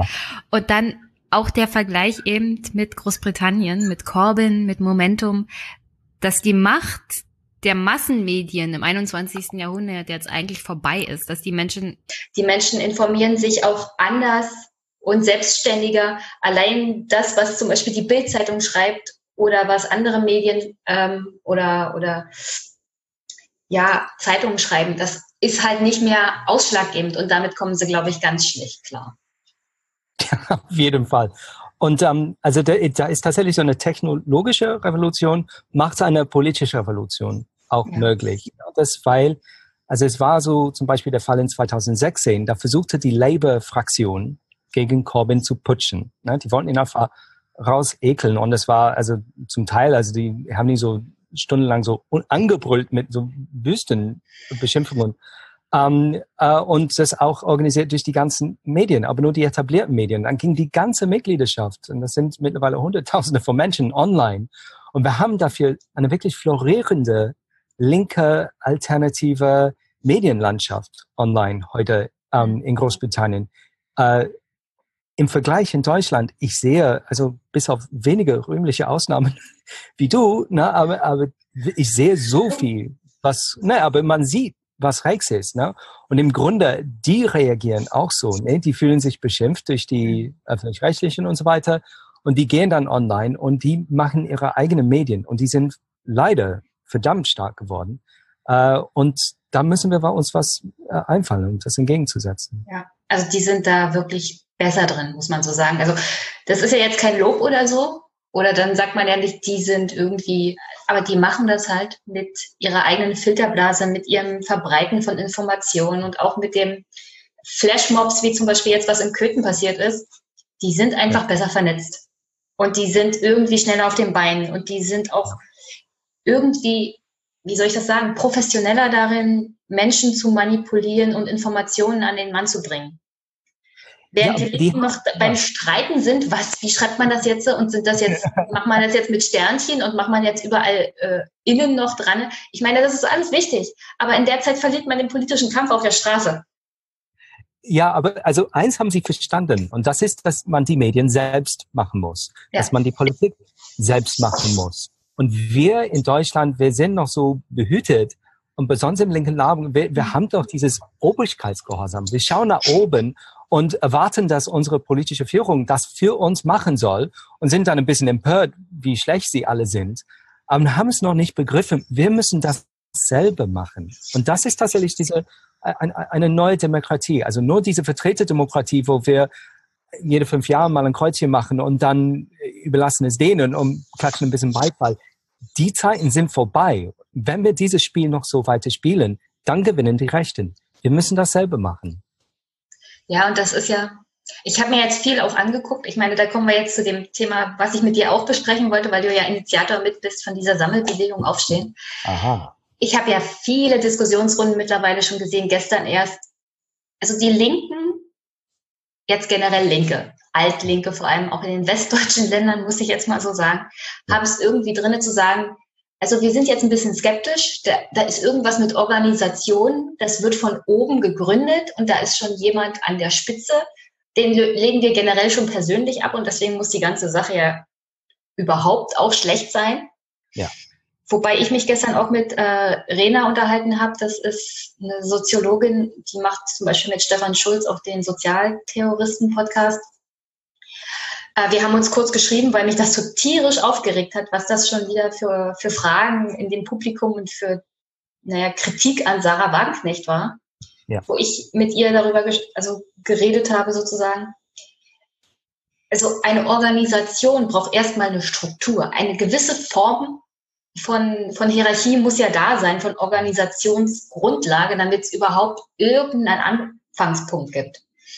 Ich meine, bei Momentum, als ich bei der DL21 war, da war ja jemand da aus Großbritannien, äh, der hat darüber berichtet, wie das mit Momentum passiert ist. Das kam ja auch nicht aus dem leeren Raum. Das ist ja nicht von unten gewachsen. Da waren Leute, die haben sich inhaltlich damit beschäftigt, wie kriegen wir jetzt äh, die Unzufriedenen und alle, die zum Beispiel mit dem aktuellen Leberkurs nicht einverstanden sind, wie kriegen wir die alle zusammen und wie sorgen wir dafür, dass Leber sich ändert?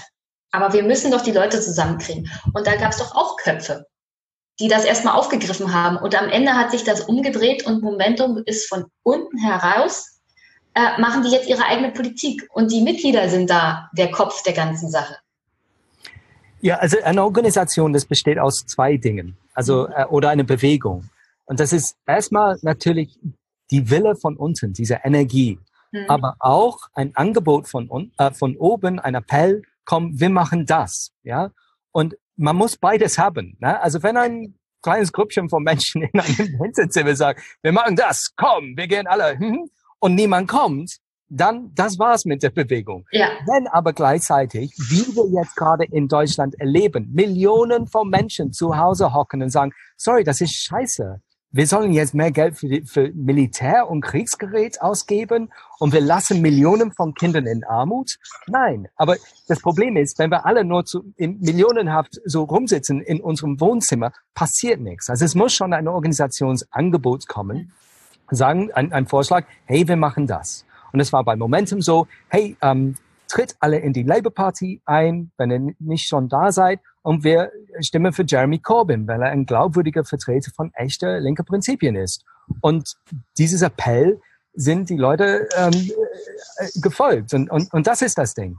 Also eine Bewegung muss, muss beides haben, von oben und von unten. Und das ist bei jedem so. Das ist bei Corbyn so, das ist bei Bernie Sanders so, bei, bei Mahatma Gandhi in Indien so, bei Nelson Mandela, bei Harvey Milk mit der Schulenbegebung.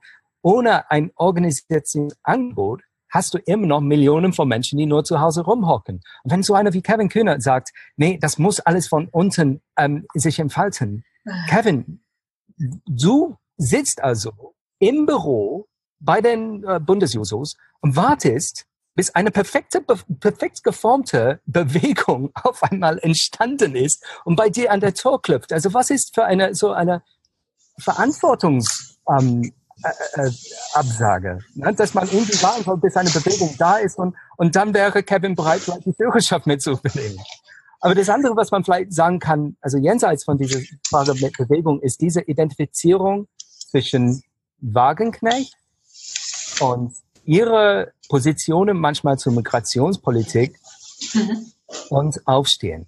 Man merkt es so, es gibt einen Prozess. Also man nimmt nicht nur Sarah Wagenknecht, man nimmt manche Sachen, die sie gesagt hat. Also ich bin nicht bei der Linken. Ich bin echt froh, nicht in diese absolut fruchtlosen Grabenkämpfer eingewickelt zu sein, ja. weil die eine Hälfte, sag ich mal so, linksliberal, die wollen eher so offene Grenzen für alle. Ne? Und Wagenknecht kommt und sagt, nö, das ist vielleicht ein bisschen doof, ne? Und weil die ganze Arbeiter, die fühlen sich schon vergessen. Ne? Mhm. Ähm, äh, aus dieser Position ist geworden, Wagenknecht ist Querfrontfaschist. Und das hört man so sehr oft aus der SPD. Und die SPD, ja. sorry, die SPD ist die Partei, die gerade Horst Seehofer, ah. Migration, Mutter aller Probleme, zum Innenminister äh, gekürt hat und noch unterstützt in der großen Koalition und diese Koalition nicht kündigt. Ähm, die SPD, wir haben einen Vorsitzenden, also Andrea Nahles, äh, die gerne Leute zum Failed State Libyen abschiebt, die zum sicheren Hafen Afghanistan, wo, wo nicht mal das Innenministerium vom, vor Bombenangriffen geschützt ist. Ja, also äh, zur SPD muss ich jetzt sagen, da muss ich jetzt ist da viel links davon, also vom Asylrecht her. Ne? Ja, ja, äh, dazu kommen wir gleich, aber ich muss ja kurz sagen, wir haben ja wieder Haushaltswoche. Es steht ja an, die Diskussion über den neuen Haushalt 2019. Dieser ja. Haushalt hat schon wieder mehr Ausgaben für, die, für den Verteidigungsetat, was im Prinzip ja heißt, wir geben mehr Geld aus für das Militär. Und zwar in diesem Fall für das Militär, so wie es sich zum Beispiel auch Herr Maas vorstellt. Wir bauen eine europäische Armee auf. Da, danach hat uns ja keiner gefragt, ob wir das überhaupt wollen. Grundsätzlich bin ich ja dafür, die Bundeswehr mal ein bisschen besser auszurüsten, nicht unbedingt mit Gewehren und Panzern, sondern so generell die Soldaten mal ein bisschen ein bisschen besseres Zeug an die Hand zu geben, was ihre Ausrüstung angeht. Aber das, was, was da gerade passiert mit der SPD-Beteiligung in der Regierung, ist, dass sie dieses Geld auch nutzen wollen, um eine europäische Armee aus, zu, also aufzustellen, die dann europäische Interessen, und zwar Wirtschaftsinteressen, Rohstoffinteressen vertritt oder wahrnimmt. Und das kann es ja auch nicht sein. Danach hat ja auch keiner gefragt. Und ich, wieso versteht das die SPD nicht, dass man das vielleicht als jetzt nicht so toll findet. Oder, ja, also, oder Johannes Kahrs, der hat ja heute gesprochen und ist ja haushaltspolitischer Sprecher. Ich lese mal was vor. Ein Zitat von Johannes Kahrs. Oh. Die Stimmung im Land ist deutlich schlechter als die Lage. Die Große Koalition hat es geschafft, dieses Land durch sehr bewegte Zeiten zu führen. Uns geht es wirtschaftlich gut. Uns geht es gut, ne? Ein Land, in dem wir gerne, gut und gerne leben. Ja, haben wir schon mal gehört. Aber mhm das, und, und das ist das Problem, dass so viele Leute sich, also dass wir eine politische Kaste erleben, die sich so abgehoben hat von den alltäglichen Sorgen.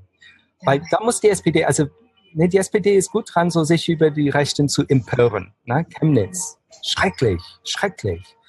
Aber die Frage, warum kriegen die Rechten jetzt so viel Zulauf, die stellt man nicht. Und es, es muss eine Erklärung geben, weil es gab immer rechte Rattenfänger. Gab es immer, seit dem mhm. Zweiten Weltkrieg. Die waren immer unterwegs. Und jetzt haben sie enormen Erfolg. Warum ist das? Also meiner Meinung nach, eine wirtschaftliche Erklärung ist dann ganz gut. Ne? Wir haben jahrzehntelang äh, Leute, besonders in strukturschwachen Regionen, erzählt, es gibt kein Geld. Es gibt kein Geld für deine Rente. Es gibt kein Geld für deine Arbeitslosenversicherung. Es gibt kein Geld für die Kinder. Es gibt kein Geld für die Brücken, für die Schulen. Es gibt kein Geld, es gibt kein Geld, es gibt kein Geld. Und dann kommen ein paar Flüchtlinge an. Du hast mir gesagt, es gibt kein Geld. Warum gibt's für die? Es ist so, es ist, es ist diese klassische Dynamik. Warum gibt's für die dann Geld? Und die haben das Gefühl, die Flüchtlinge hätten ihnen was weggenommen. Aber meine, in den Flüchtlingsheimen ist auch kein Geld. Das Geld ist in den Steuerparadiesen. Das Geld ist bei den 40 ganz oben in der Gesellschaft, die genauso viel besitzen wie die 40 Millionen unten. Und die SPD hat verweigert, dieses Geld einzusammeln. Die hat das Geld von unten nach oben geleitet. Und das ist der Grund, warum die Rechte jetzt so stark sind. Und vielleicht obendrauf nicht nur diese wirtschaftliche Enteignung, sondern die politische Enteignung, ja, wo wir früher Volksparteien hatten, also besonders was die SPD sein sollte, von dem kleinen Mann, also Menschliebe, für den kleinen Mensch. Aber das ist jetzt eine Partei, wo die Basis nur noch da ist, um Plakate aufzuhängen und Beifall zu klatschen, aber überhaupt nicht mitgestalten kann. Das ist leider sehr ähnlich mit vielen unserer Gewerkschaften, weil wir eine Funktionärskaste da oben haben. Aber wenn du ein Problem beim Betrieb hast, gehst du Gewerkschaft, das ist ein bisschen wie der Besuch beim Anwalt. Und ja, ja, ich kümmere mich drum. Aber die haben nicht das Gefühl, das sind unsere Leute, das sind unsere Vertreter, die wir entsenden, um was für uns zu machen. Das sind Leute, die so weit weg sind, dass sie selbst die, die, die Macht nicht mehr in der Hand haben. Und diese, diese politische und wirtschaftliche Enteignung, das ist der Grund des Problems. Und deswegen wollen sich die Leute nicht in politische Parteien engagieren. Ich meine, das ist doch normal. Also Politik ist tatsächlich, wenn man zu einem äh, SPD-Veranstaltung geht, ist schon sehr frustrierend und sehr langweilig. Es gibt so diese Rednerliste und diese verstaubte Debatten. Und am Ende vielleicht eine Abstimmung, aber es passiert nichts. Hm. Ja? Normalerweise bei der SPD gewinnen die Linke die Argumente, aber die gewinnen nicht die Abstimmung. Hm. Manchmal gewinnen sie die Abstimmung. Und dann passiert gar nichts. Warum? Weil diejenigen, die Amtsträger, die die Abstimmung dann umsetzen sollen, die glauben nicht dran und die lassen es so. Mein erster SPD-Parteitag war diese in ähm, Dortmund, Bochum, wo auch Gerd Schröder sprach ne, während der Schulzeit. Ähm, ah. ja, ja.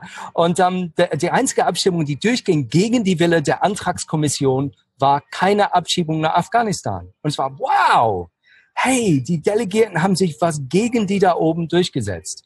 Und was damit passiert? Gar nichts. Gar nichts. Modellfallen. Ja.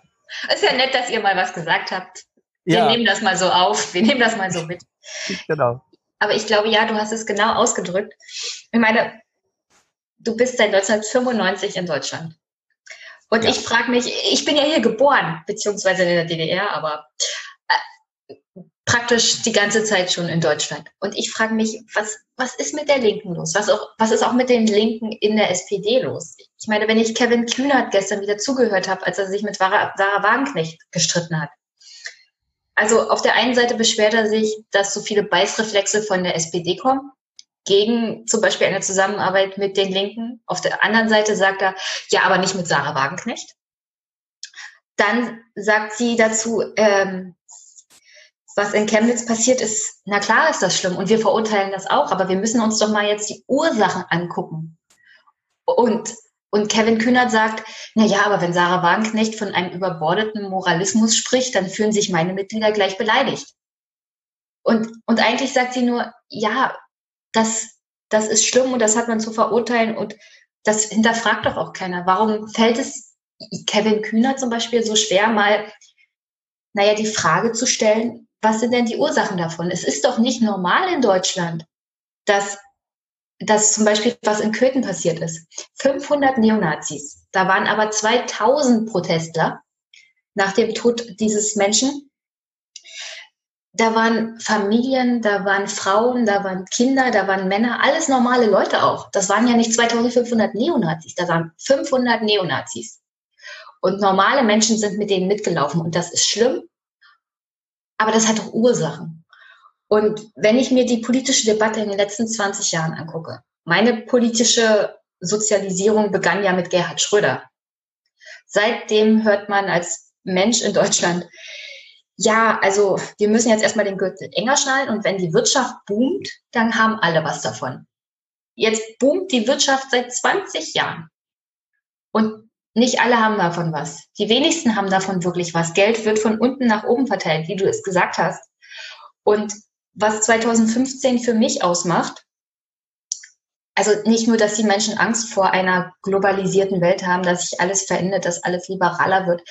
Es ist dieser letzte Tropfen, der das fast zum Überlaufen gebracht hat, glaube ich, wo die Leute gesagt haben, also ihr erzählt uns seit 20 Jahren, es ist kein Geld da für die Schulen, für die Straßen, für mehr Lehrer, für mehr Polizei. Aber jetzt, jetzt macht er den Säckel auf. Und natürlich richtet sich die Wut dagegen die Leute, gegen die Flüchtlinge, weil die Bürger haben keinen anderen, der, den sie ansprechen können. Sie haben keinen anderen, an dem sie ihre Wut auslassen können. Das hat man dann in Chemnitz gesehen, als die Medien dann da waren. Da wurde dann die Wut ausgelassen, weil viele sehen ja, dass die Ursachen für ihre Probleme ganz woanders liegen. Zum Beispiel bei den Medien, die seit 20 Jahren berichten, ja, die Wirtschaft boomt doch, ist doch alles in Ordnung. während die Realität aber ist, dass, naja, trotz Arbeit Menschen immer ärmer werden. Und ich verstehe nicht, wieso Kevin Kühner das nicht so ausdrücken kann. Ich meine, ja, Kevin hat leider so ein Problem. Ne? Also das, aber dieses, diese Ausschließeritis, ne, das ist ein fundamentales Problem. Na, also Kevin vertritt ein anderes Klientel und andere Menschen als Sam Wagenknecht. Das ist okay. Aber wir haben eine Wahl. Entweder wir koalieren mit rechts und mit Seehofer, also bewiesene rechtskonservative Nationalisten mit extrem migrationsfeindlichen Positionen, oder koalieren mit links. Es gibt keine bequeme, du kannst nicht nur mit Jusos eine Bundesregierung stellen. Das geht nicht. Ich meine, es wäre super nett, alle wären total lieb zueinander und so, aber... Ich, ich will nicht, dass Kevin jetzt in der Bundesregierung ist, der bringt mir ja auch nichts. Aber das ist die Schwäche der Linken. Die Linken war ja. so lang in der Defensive, dass man, jeder hat sich so sein kleines Lagerfeuer gebildet und hat sein kleines Community. Und wir sind, wir fühlen uns gut miteinander und dann, ja, ach, die da drüben, das ist dieses Life of Brian, das Leben Brians so Phänomen. Mhm. Die da drüben, die sind alle blöd, ne? die sind alle blöd. Und man macht so, man ruft einander mal zu, ihr seid alle blöd, ich denke nach Pippi und so, äh, und äh, koalieren bloß nicht miteinander, weil man, ähm, aber am Ende, was heißt das? Am Ende heißt das nicht nur, dass du dem weiter so zustimmst, du bist dafür mitverantwortlich. Du bist dann mitverantwortlich, dass Rentner Flaschen sammeln. Für 8 Cent die Bierflasche. Na, wir haben 100 Flaschen, die haben 8 Euro. Wie lange dauert das, bis die 100 Flaschen haben? Wie dreckig ist das? Weil die keine vernünftige Rente haben. Also Kevin, es tut mir leid. Wenn du nach links ausschließt und sag, sagst mit Wagenknecht nicht, dann bist du für weiter so. Das ist, was wir haben. Und das ist leider so tief bei diesen Linken drin, dass wir haben so dieses Lagerfeuer und dieses Lagerfeuer und dieses Lagerfeuer und wir, wir beschimpfen einander alle. Ich sage nur, guck mal, nicht auf Wagenknecht. Alle wollen aufstehen, direkt mit Wagenknecht identifizieren und sagen, also als ob ne, direkt, wenn man so dieses kleine E-Mail-Formular ausfüllt, dann ist deine Seele weg. Ne? Ja. Wagenknecht ist ein Voldemort und sie hat dich und du kannst, ja. dein Gehirn ist weg und du bist dann nur noch so ein Zombie da und ihrem Befehl. Das ist tatsächlich nicht so. Guck mal den Gründungsaufruf da. Es ist sehr, sehr offen und sanft formuliert.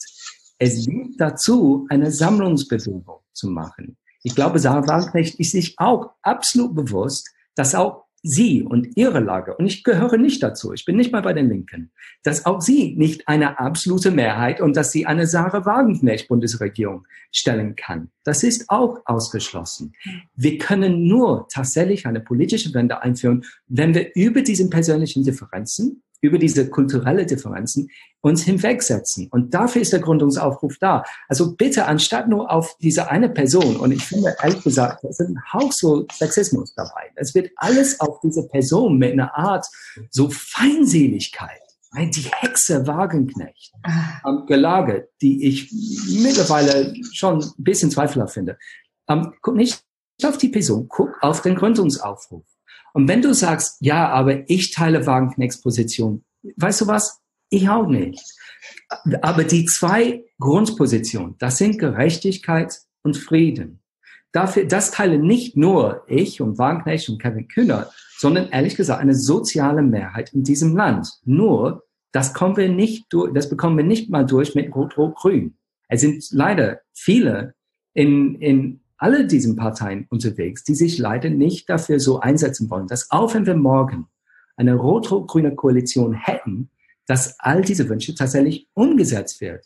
Es ist nicht sicher, dass bei Rot-Grün, dass die Agenda weg ist. Ich meine, guck mal auf die Erfahrung von der letzten rot-grünen Koalition. Was sind ihre zwei größten Errungenschaften? Die SPD hat die Agenda 2010 in die Welt gebracht und die Grünen haben die Bundeswehr in Auslandseinsätze geschickt. Ja?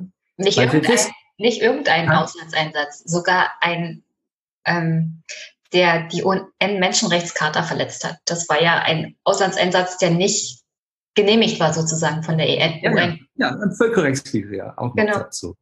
Also ähm, äh, äh, es gibt diese Charme von Lobbyisten und die sind da und die sind sehr stark.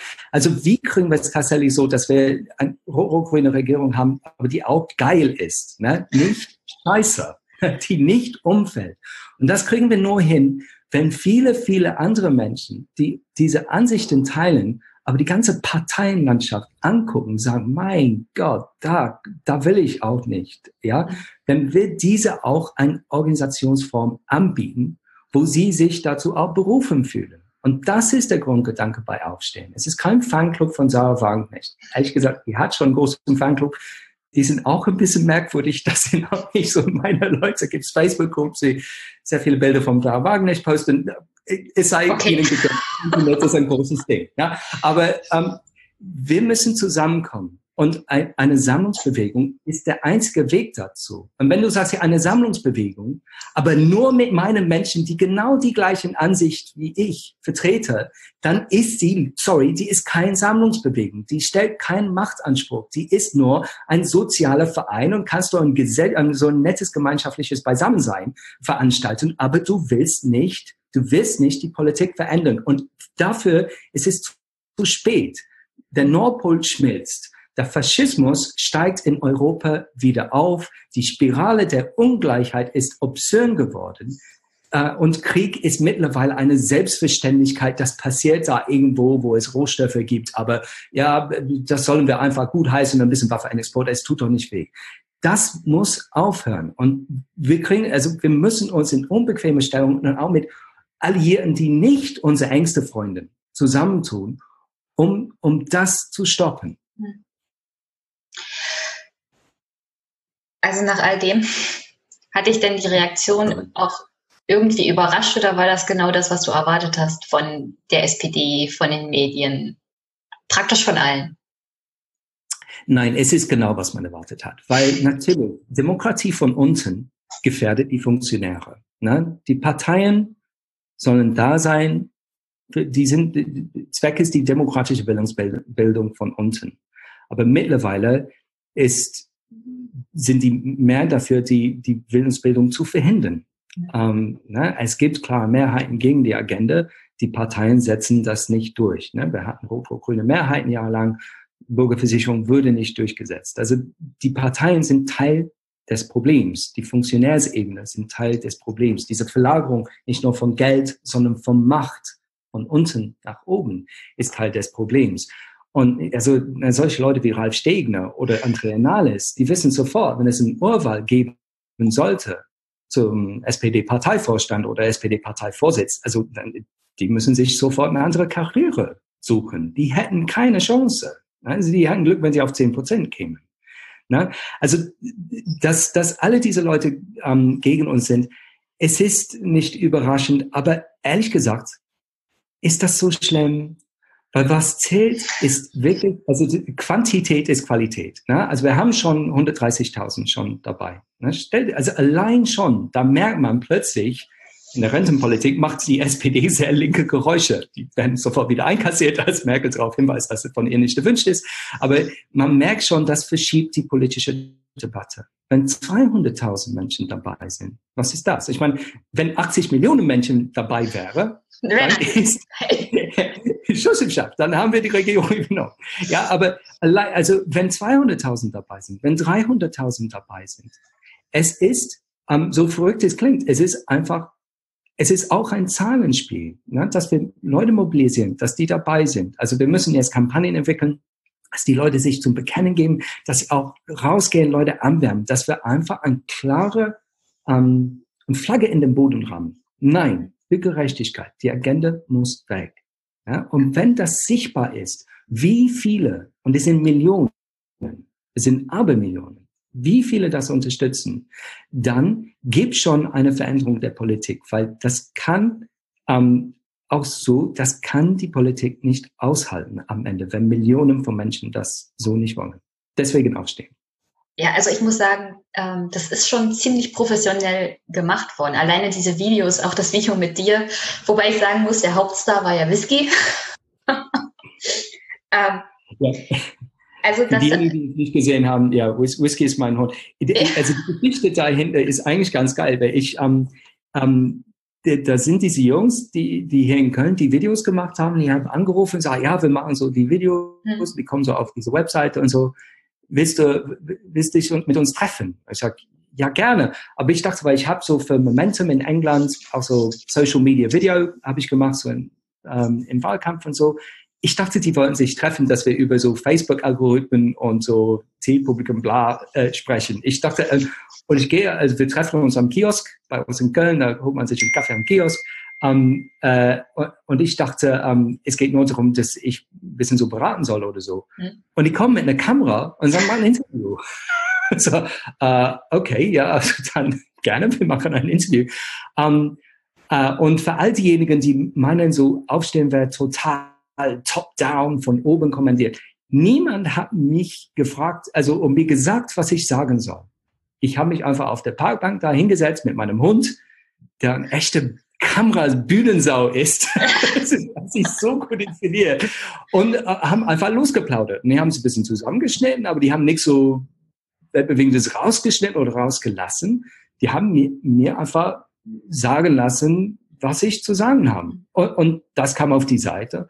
Und das fanden viele Leute gut. Also äh, ich habe nicht äh, liebe Verschwörungstheoretiker, ähm, Stimmen im Gehirn von Sarah Wagenknecht, die mich Befehle. Nein, wir haben keinen Knopf ich auf muss jetzt sagen. ähm, äh, ich bin nicht irgendwie jetzt ein querfront verseuchter Zombie. Überhaupt nicht. Ich bleibe genauso wie ich bin. Und, und das ist das Weg. Also kommt dahin und gestaltet mit. Ja? Mhm. Wenn du Angst hast, es wäre zu viel Wagenknecht, sofortige Antwort ist, ja, tritt doch bei, mach ja. doch mit und dann ist es schon ein Stückchen weniger, Wa äh, we weniger Wagenknecht. Und bringen 100 Leute dazu und es ist viel weniger Wagenknecht. Es ist Gerechtigkeit im Frieden. Das ist der Aufruf, nicht ein Fanclub. Naja, vor allem ist es deine Bewegung, es ist unsere Bewegung, jeder kann mitmachen. Und Wagenknecht hat es ja selber gesagt, also sie will ja gar nicht unbedingt die erste Geige spielen. Die hat ja, glaube ich, auf, die, auf dieser Pressekonferenz auch so ausgedrückt, dass wir wissen noch gar nicht, wer irgendwann mal das Sagen hat bei der Bewegung bei Aufstehen, weil das ist ja nicht top-bottom, sondern eben von unten nach oben. Jeder kann irgendwie äh, gestaltende Kraft in dieser Bewegung werden. Äh, bei Momentum war das ja ein bisschen anders. Da hatte man, oder Momentum hat sich ja dann auch für Corbyn entschieden, weil es gut zusammengepasst hat, auch inhaltlich. Aber ich denke mal. Nee, das ist ein bisschen anders. Momentum äh, entstand daraus aus der Corbyn-Kampagne. Ne? Also so. es war einfach, ja, Jeremy for Labour hieß es zuerst. Dann würde sich ja ah. meine Frage auch, was unterscheidet Aufstehen von Momentum oder gibt es Gemeinsamkeiten ja. mit deiner Antwort ja, jetzt zu erledigen? Ja, ich meine, was cool war mit Momentum, es war einfach Jeremy for Labour, das war so eine Webseite, als, als die Urwahl lief na, zur Führung. Um, ähm, äh, und na, schließt dich Labour an, da kannst du dich eintragen hier. Und die haben einfach die Mailadressen gesammelt. Also Momentum, da heute eine der erfolgreichsten äh, Bewegungen im linken Lager in Europa ist, die haben jetzt so 45.000 Mitglieder und ein paar hunderttausend so Follower, die sie direkt mit so E-Mail und Facebook und so äh, direkt erreichen können. Aber bis sie auf eine, also eine Datenbank von 120.000 äh, gekommen sind, das hat Monate, so mhm. ein, ein Jahr gedauert. Das hatte so Aufstehen innerhalb von ein paar Wochen. Also man merkt, ehrlich gesagt, die Durst nach Veränderung hier ja. ist extrem. Ja. Um, ähm, was die beiden haben, ist einfach diese klare Raum. Bei Momentum, es war für Corbyn, weil Corbyn war der einzige Kandidat, der immer gegen die Kürzungen war und immer gegen die Kriege. Da, wenn, wenn er unser Premierminister ist, wir wissen, der wird nicht umfallen. Ne? Und alle anderen können genauso nett sein, wir haben wunderbare Anzüge und Fingernägel, aber die fallen um. Ne? Ja. Und das ist jetzt auch bei Aufstehen. Es soll ganz klar sein, Gerechtigkeit und Frieden, die sind unverhandelbar. Das ist unser Rahmen. Ja, ich werde ja diesen Gründungsaufruf hier verlinken und das Video von dir. Äh, Super. Aber da steht ja, da steht ja auch drin. Ich habe ja den Gründungsaufruf auch gelesen. Da steht ja deutlich drin, irgendwas stimmt nicht in diesem Land. Und die Tatsache, dass so viele Leute sich schon mal eingetragen haben bei Aufstehen, ist ja es ist eine Unzufriedenheit da. Die Leute sind wütend, sie fühlen sich, naja, nicht mitgenommen, sie fühlen sich zurückgelassen, vor allem fühlen sie sich machtlos. Und das ist in der Demokratie immer ein ganz schlechtes Zeichen. Und um ehrlich zu sein, ist das auch eine ganz große Gefahr für die Demokratie an sich, wenn sich Leute machtlos fühlen. Die Menschen, die eigentlich die Demokratie darstellen, das heißt ja Volksherrschaft, sich machtlos fühlen, dann geht das in einem Land immer in eine ganz düstere Richtung. Ja, also das ist auf jeden Fall, äh, da ist ein Soziologe, Colin Crouch, der hat tatsächlich Aufstehen ähm, kritisiert, aber der hat es als Post-Democracy, also Postdemokratie bezeichnet, weil wir haben den äußeren Anschein einer Demokratie, aber egal, wenn du wählst, wählst gewinnt das weiter so. Ne? Also du kannst ja. dich engagieren, du kannst bei allen Parteien, aber ein, eine echte politische Umbruch ist nicht möglich. Ne? Also wie die SPD so gestaltet ist zum Beispiel, braucht unbedingt einen Bruch in der Führerschaft, in der politischen Richtung, dass eine Überraschung dann kommt. Aber nein, die, die, die Führung kürt den nächsten Vorsitzenden und, und die Kette geht ungebrochen weiter. Das ist leider für die SPD das größte Problem. Ja, das merkt man ja an Kevin. Der ist auch schon so hm, bisschen angepasst, sage ich mal. Na, also ich, ich kann doch, also Kevin, ich, äh, ehrlich, ich habe nichts gegen Kevin. Er hat ihn total lieb, der hat super gemacht ähm, in der Nogroko-Kampagne, mhm. würde sich aber mit uns von Nogroko niemals so treffen und zusammenarbeiten. Ich war so, äh? Und ich, ich glaube, die würden sich so, sie würden sich einen riesen Gefallen tun, wenn sie ihr Büro einfach aus dem Willy Brandt-Haus ziehen, ne? dass die woanders hingehen. Ne? Weil sonst ja. da und ich war einmal da und die sitzen tatsächlich im Café und oh, da ist Gesine Schwan und da so und, und die sind so, das ist so dieses Mini-Me-mäßig. Wir sind die Führerschaft von morgen und die ah. sehen sich, sind schon in diese Kette. Weil das ist der Druck von oben. Also wir haben leider einen viel zu kleinen, schwachen Druck von unten in der SPD, aber der Druck von oben ist die Vergabe von Posten, ne? die Karrierelaufbahn. Ja? Es gibt in der deutschen Politik extrem viel Geld, viel mehr als in Großbritannien. Also die staatliche Finanzierung ist enorm dazu, kommen extrem große Unternehmensspenden dazu. Und also allein, also Referendare bei der SPD verdienen echt gutes Geld. Und du bekommst diese Stellen, na, also du bekommst diese Stellen nicht, wenn du so ein Wilder bist, der gegen die GroKo wettert. Na? Oder du kommst in diese Kommission nicht, du kommst da nicht. Ja, also weil alles von Gremien und da beschlossen wird. Und das ist tatsächlich diese, diese antidemokratische, dass diese politische Willensbildung von unten nicht funktioniert, weil du hast eine Art, also jetzt um sehr ähm, extrem auszudrücken, Günstlingswirtschaft von oben. Das ist eher feudal. Ne? Der König verteilt an seine Adlige und die verteilen alle an ihre, ihre Ritten und man schleimt sich, man buckt sich hoch. Ne? Und das ist das System, der Druck von oben. Und äh, ich hoffe noch sehr, weil wir unbedingt eine sozialdemokratische linke Volkspartei brauchen, dass wir das von uns brechen können. Aber ich merke, in, das System hier ist verdammt stark. Also dies, das System der, der Gunstlingswirtschaft in der SPD. Ja, die Parteien sind sehr, sehr verfahren in ihren Strukturen, sagen wir es mal diplomatisch. ja, ich war ein bisschen extremer. Ne? ja, aber ich meine, die SPD ist ja jetzt schon über 150 Jahre alt. Äh, da sind die Strukturen noch verfahrener als zum Beispiel die, bei der CDU, die ist nur 70 Jahre alt. Aber das sind schon ziemlich, ziemlich gruselige Strukturen auch, weil du musst ja deine eigenen Inhalte und dich selbst immer mal ein bisschen verraten, damit du weiterkommst. So nach dem Motto, du willst doch noch was werden und hier, Kevin, hilf uns mal bitte weiter er kann mir nicht erzählen, dass das nicht so ist, weil das gelogen wäre. Ich war selber in einer Jugendorganisation einer Partei, also bei den Jungen, bei der Jungen Union. Es ist so. Du, entweder du passt dich an oder du bist raus. Und hm.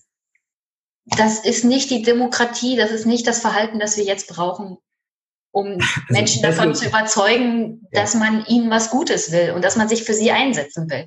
Weil das glaubt einem dann nämlich keiner bei dieser Form von Partei.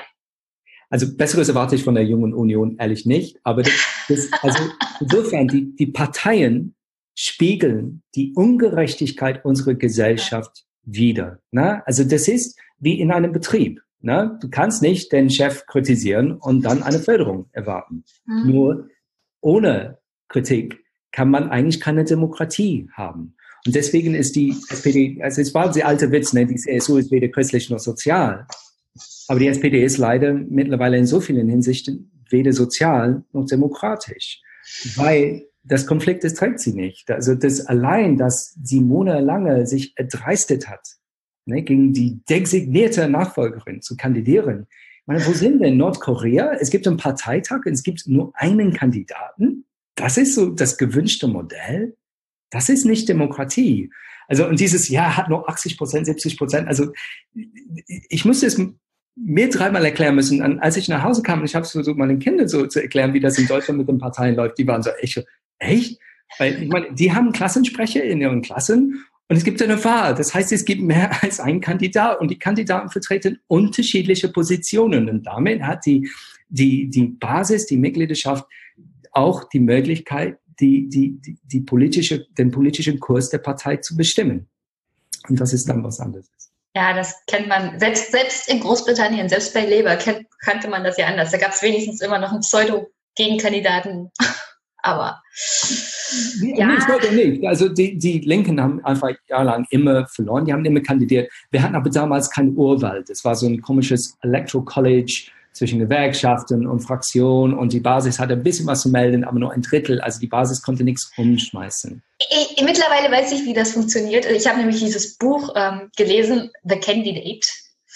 Ähm, sehr gutes Buch. Jeder, sehr gutes Buch.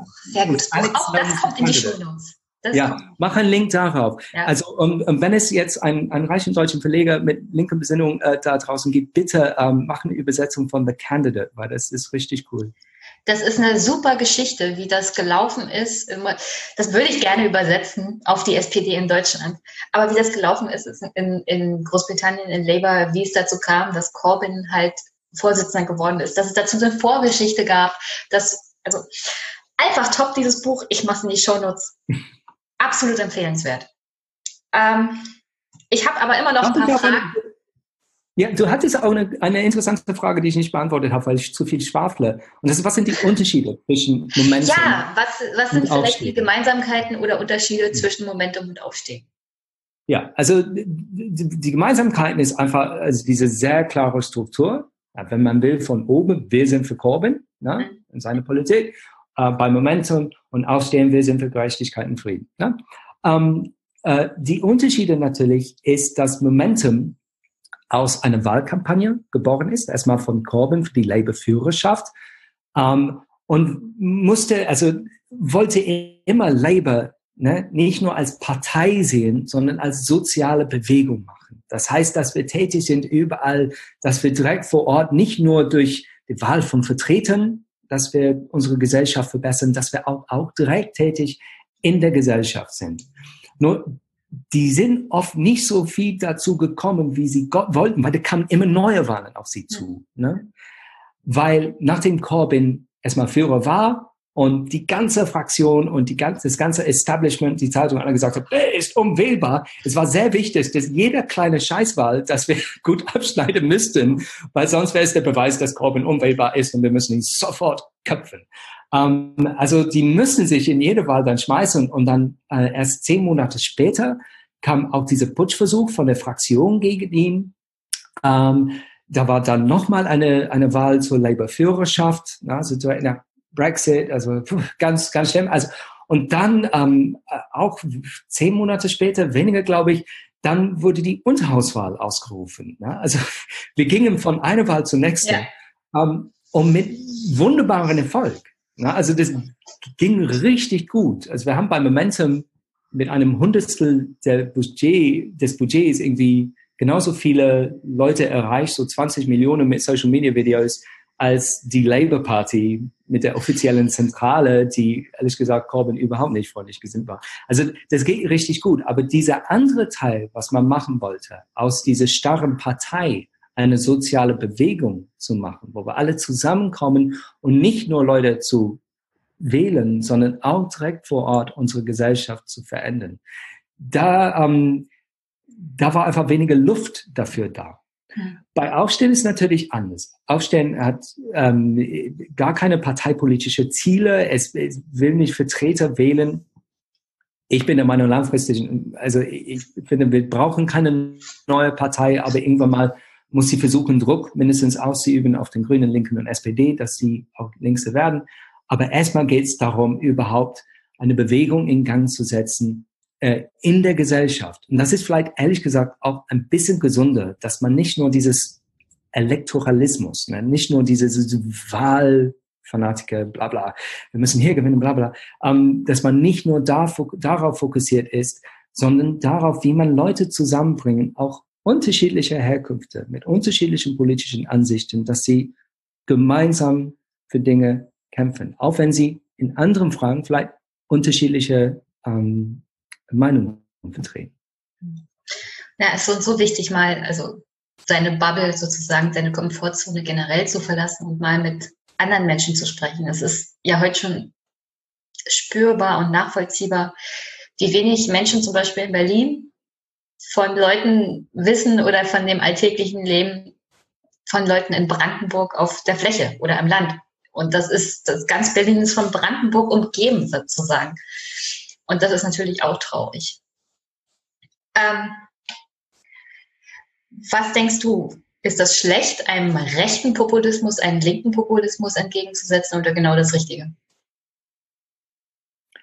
Ach, ich meine, Populismus ist so ein Schimpfwort. Ne? Der, der, ja, für andere.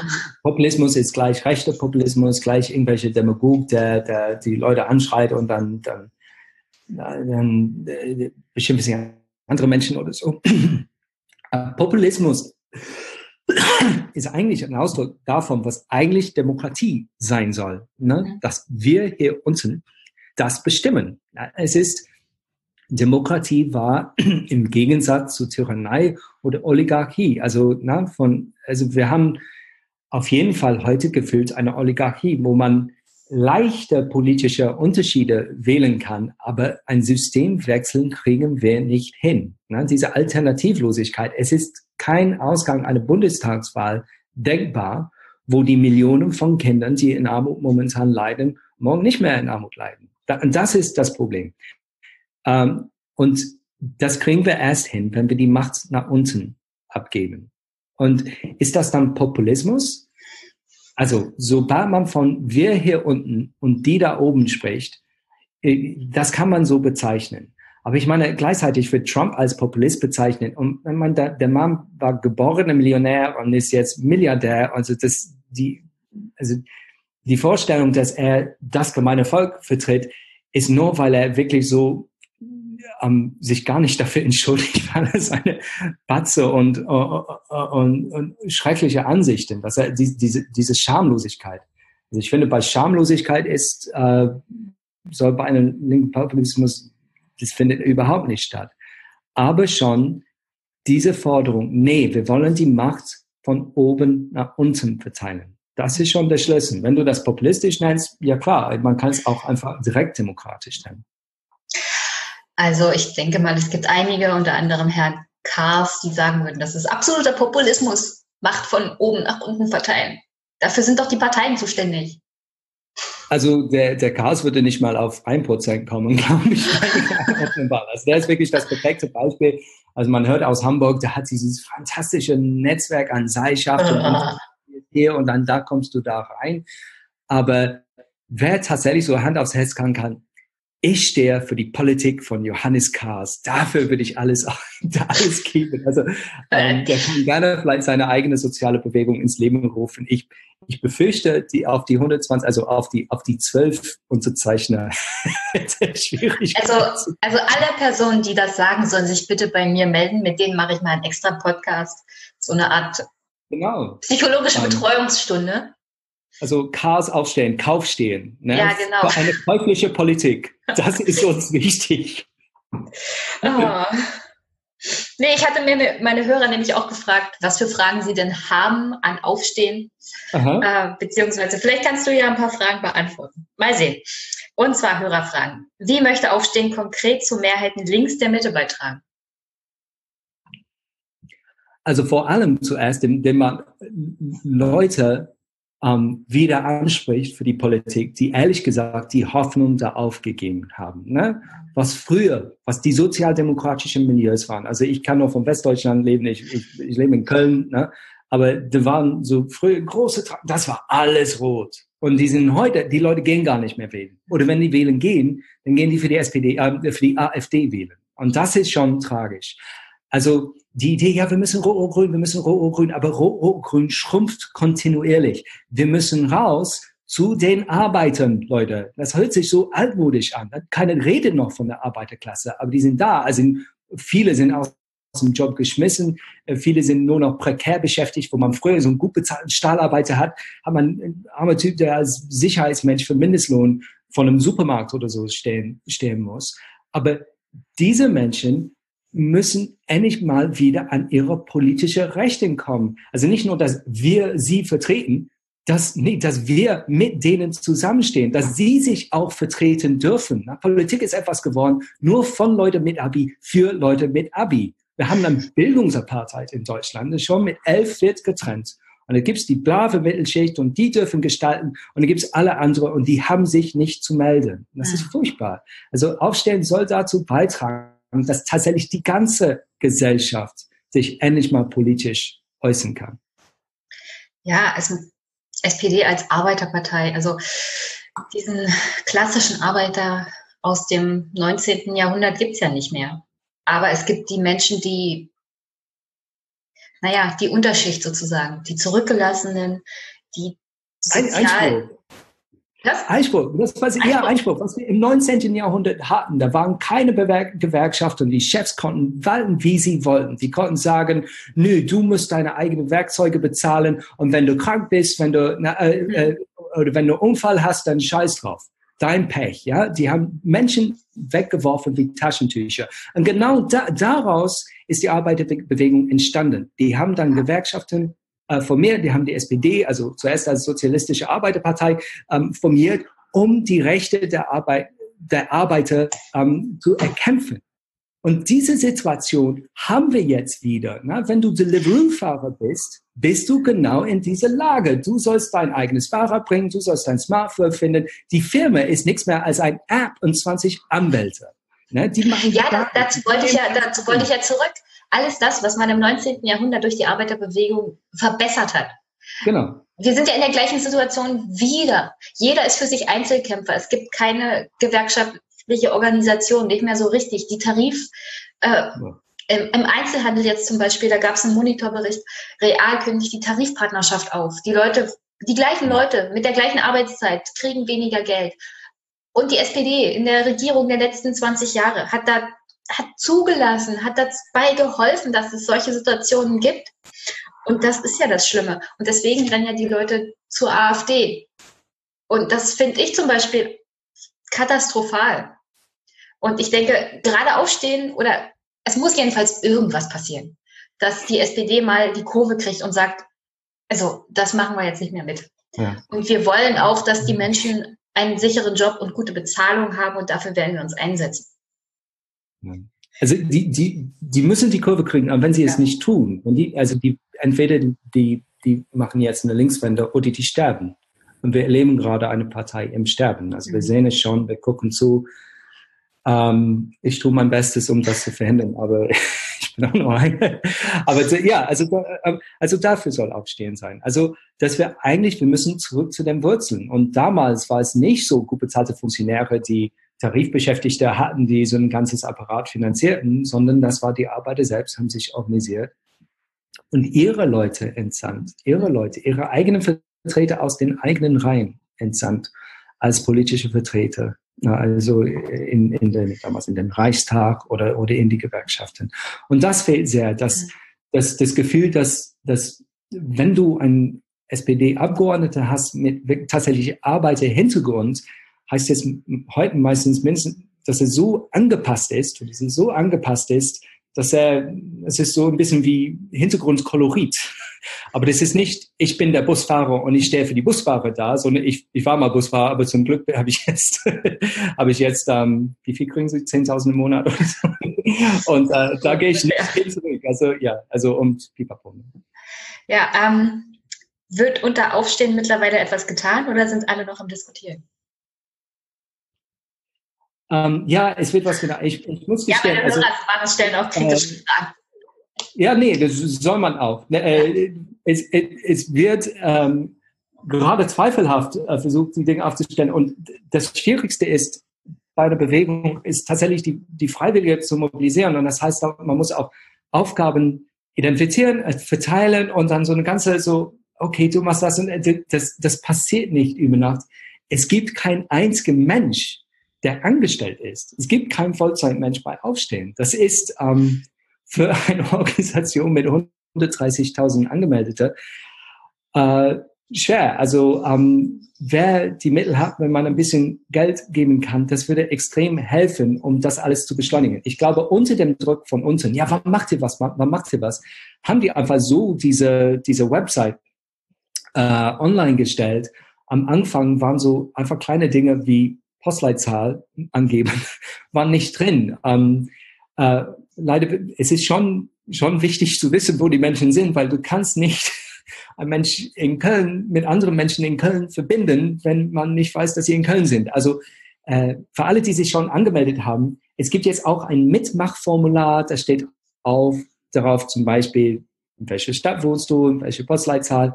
Geh dahin. Ich glaube, mindestens die Hälfte haben das jetzt schon ausgefüllt, aber füllt das jetzt aus, weil dann können wir tatsächlich beginnen, die Leute zusammenzubringen, in Gruppen zu machen. Äh, aber auch vor allem, dass wir jetzt sehr zeitnah eine klare Kampagne mit klaren Zielen ausstellen, dass die Leute auch sehen können, wie sie sich auch sinnvoll einbringen können. Da bin ich völlig diese Meinung, aber da, da, das, das muss auch Hand und Fuß haben. Also wenn ich jetzt sage, äh, stellt alle auf und singt für irgendwas und so, ähm, das, das, das hilft nicht. Also, das, äh, also bitte um ein paar Tage Geduld. Es kommen, aber es sollen auch ähm, die Wünsche und Ideen und die Kreativität von allen Mitgliedern ist da gefragt, dass sie alle dazu beitragen können. Ich weiß ja auch nicht, was das Problem ist, ob das so typisch deutsch, so eine typisch deutsche Krankheit ist oder ob das an der jetzigen Generation liegt, äh, dass man sofort alle Antworten haben will und alles bitteschön schon organisiert ist und hm? das geht alles ein bisschen schnell. Jetzt sind sie gerade mal eine Woche online und soll schon alles fertig sein. Ja, aber ich habe, ehrlich gesagt, ich habe ein bisschen Erfahrung mit Bewegung, aber im Moment und so. Das ist leider so, man kann es nie alles richtig planen und frei. Ich drücke den Knopf und dann startet das.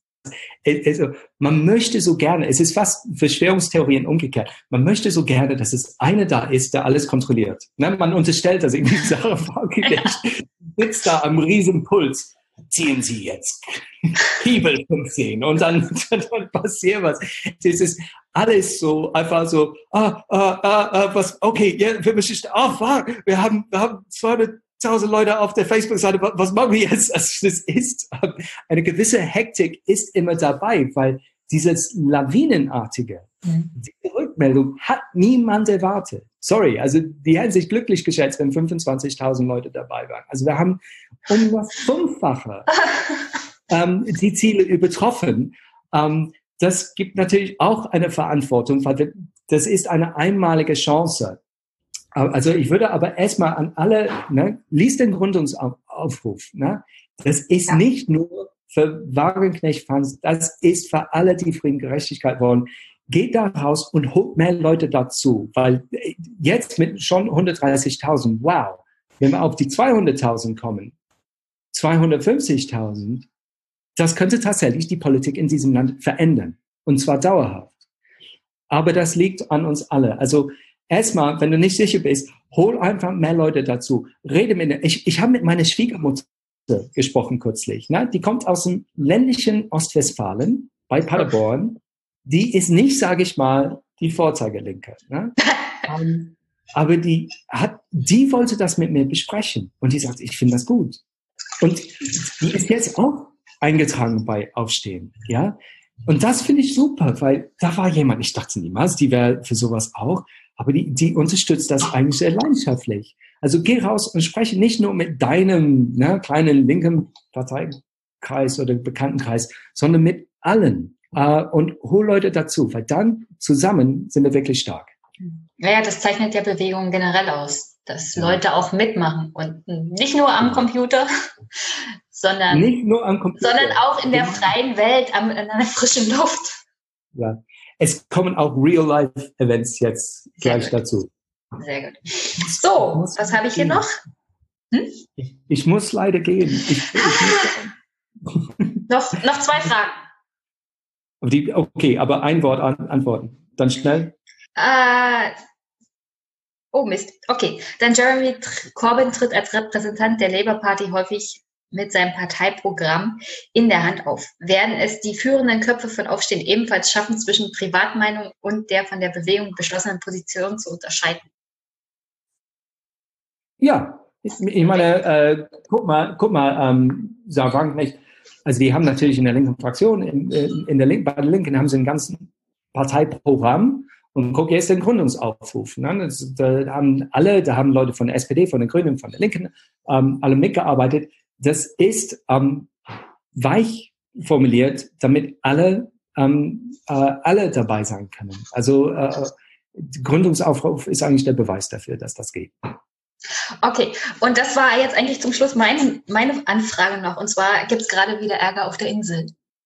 Irgendwie gibt es oh. da, ich habe gehört, es, ein, paar, ein ja. paar MPs wollen Jeremy Corbyn wieder absägen.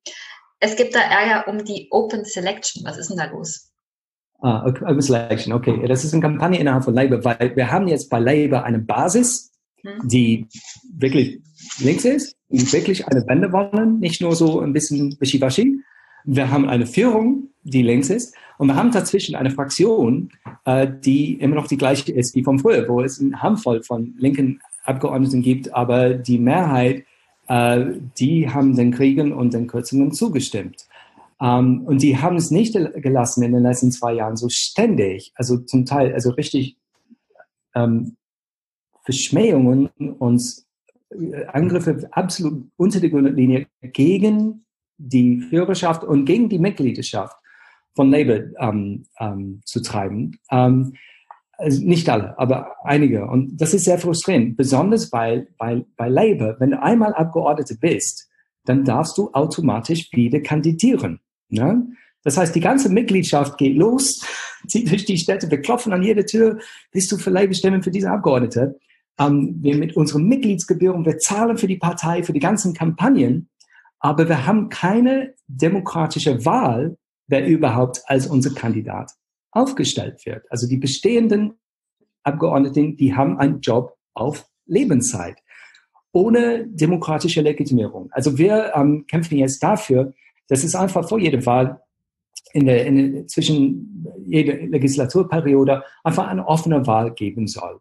Ich erwarte nicht, dass dann alles sofort ausgeschmissen werden soll. Die Abgeordnete, die haben einen wunderbaren Lohn, die können sich Vollzeit der Politik widmen, die haben einen Stab von Menschen, die für sie arbeiten, die haben so Zugang zur ganzen Gemeinschaft oder so, die kommen in die Medien. Äh, aber wenn tatsächlich ein anderer, der gegen sie kandidiert, mit einem anderen Programm, äh, gewählt wird von der, für, äh, von der Mitgliedschaft, dann ist es sehr wahrscheinlich, dass dieser einfach der bessere Kandidat wäre. Weil es ist nicht so, als ob alle Abgeordnete wunderbare klasse politische Menschen sind. Die Labour-Partei hat sich verdreifacht, es sind extrem viele junge, kreative, dynamische Leute in die Partei gekommen. Aber momentan gibt es gar keine Chance, dass die Abgeordnete werden soll, weil man muss meistens wirklich, also entweder neue Wahlkreise dazu gewinnen oder warten, bis jemand stirbt oder in die Rente geht. Und dann wird es ungefähr 50 Jahre dauern. Also um, ja, also wir wollen eine demokratische Labour Party und die Fraktion ist, sage ich mal, die letzte Bastion von, von, ähm, von denjenigen, die, ähm, die die Wende bei Labour nicht unterstützen. Und dann, dann wünsche ich dafür viel Erfolg. Tut mir leid, dass wir ein bisschen überzogen haben. Nee, kein Problem. Äh, vielleicht können wir jetzt demnächst wieder, oder beziehungsweise freue ich mich jedenfalls immer, wenn du im Podcast bist. Herzlichen Dank. Und ich wünsche dir einen schönen Tag. Alles klar. Dir auch. Bis dann. Bis dann. Tschüss. Tschüss.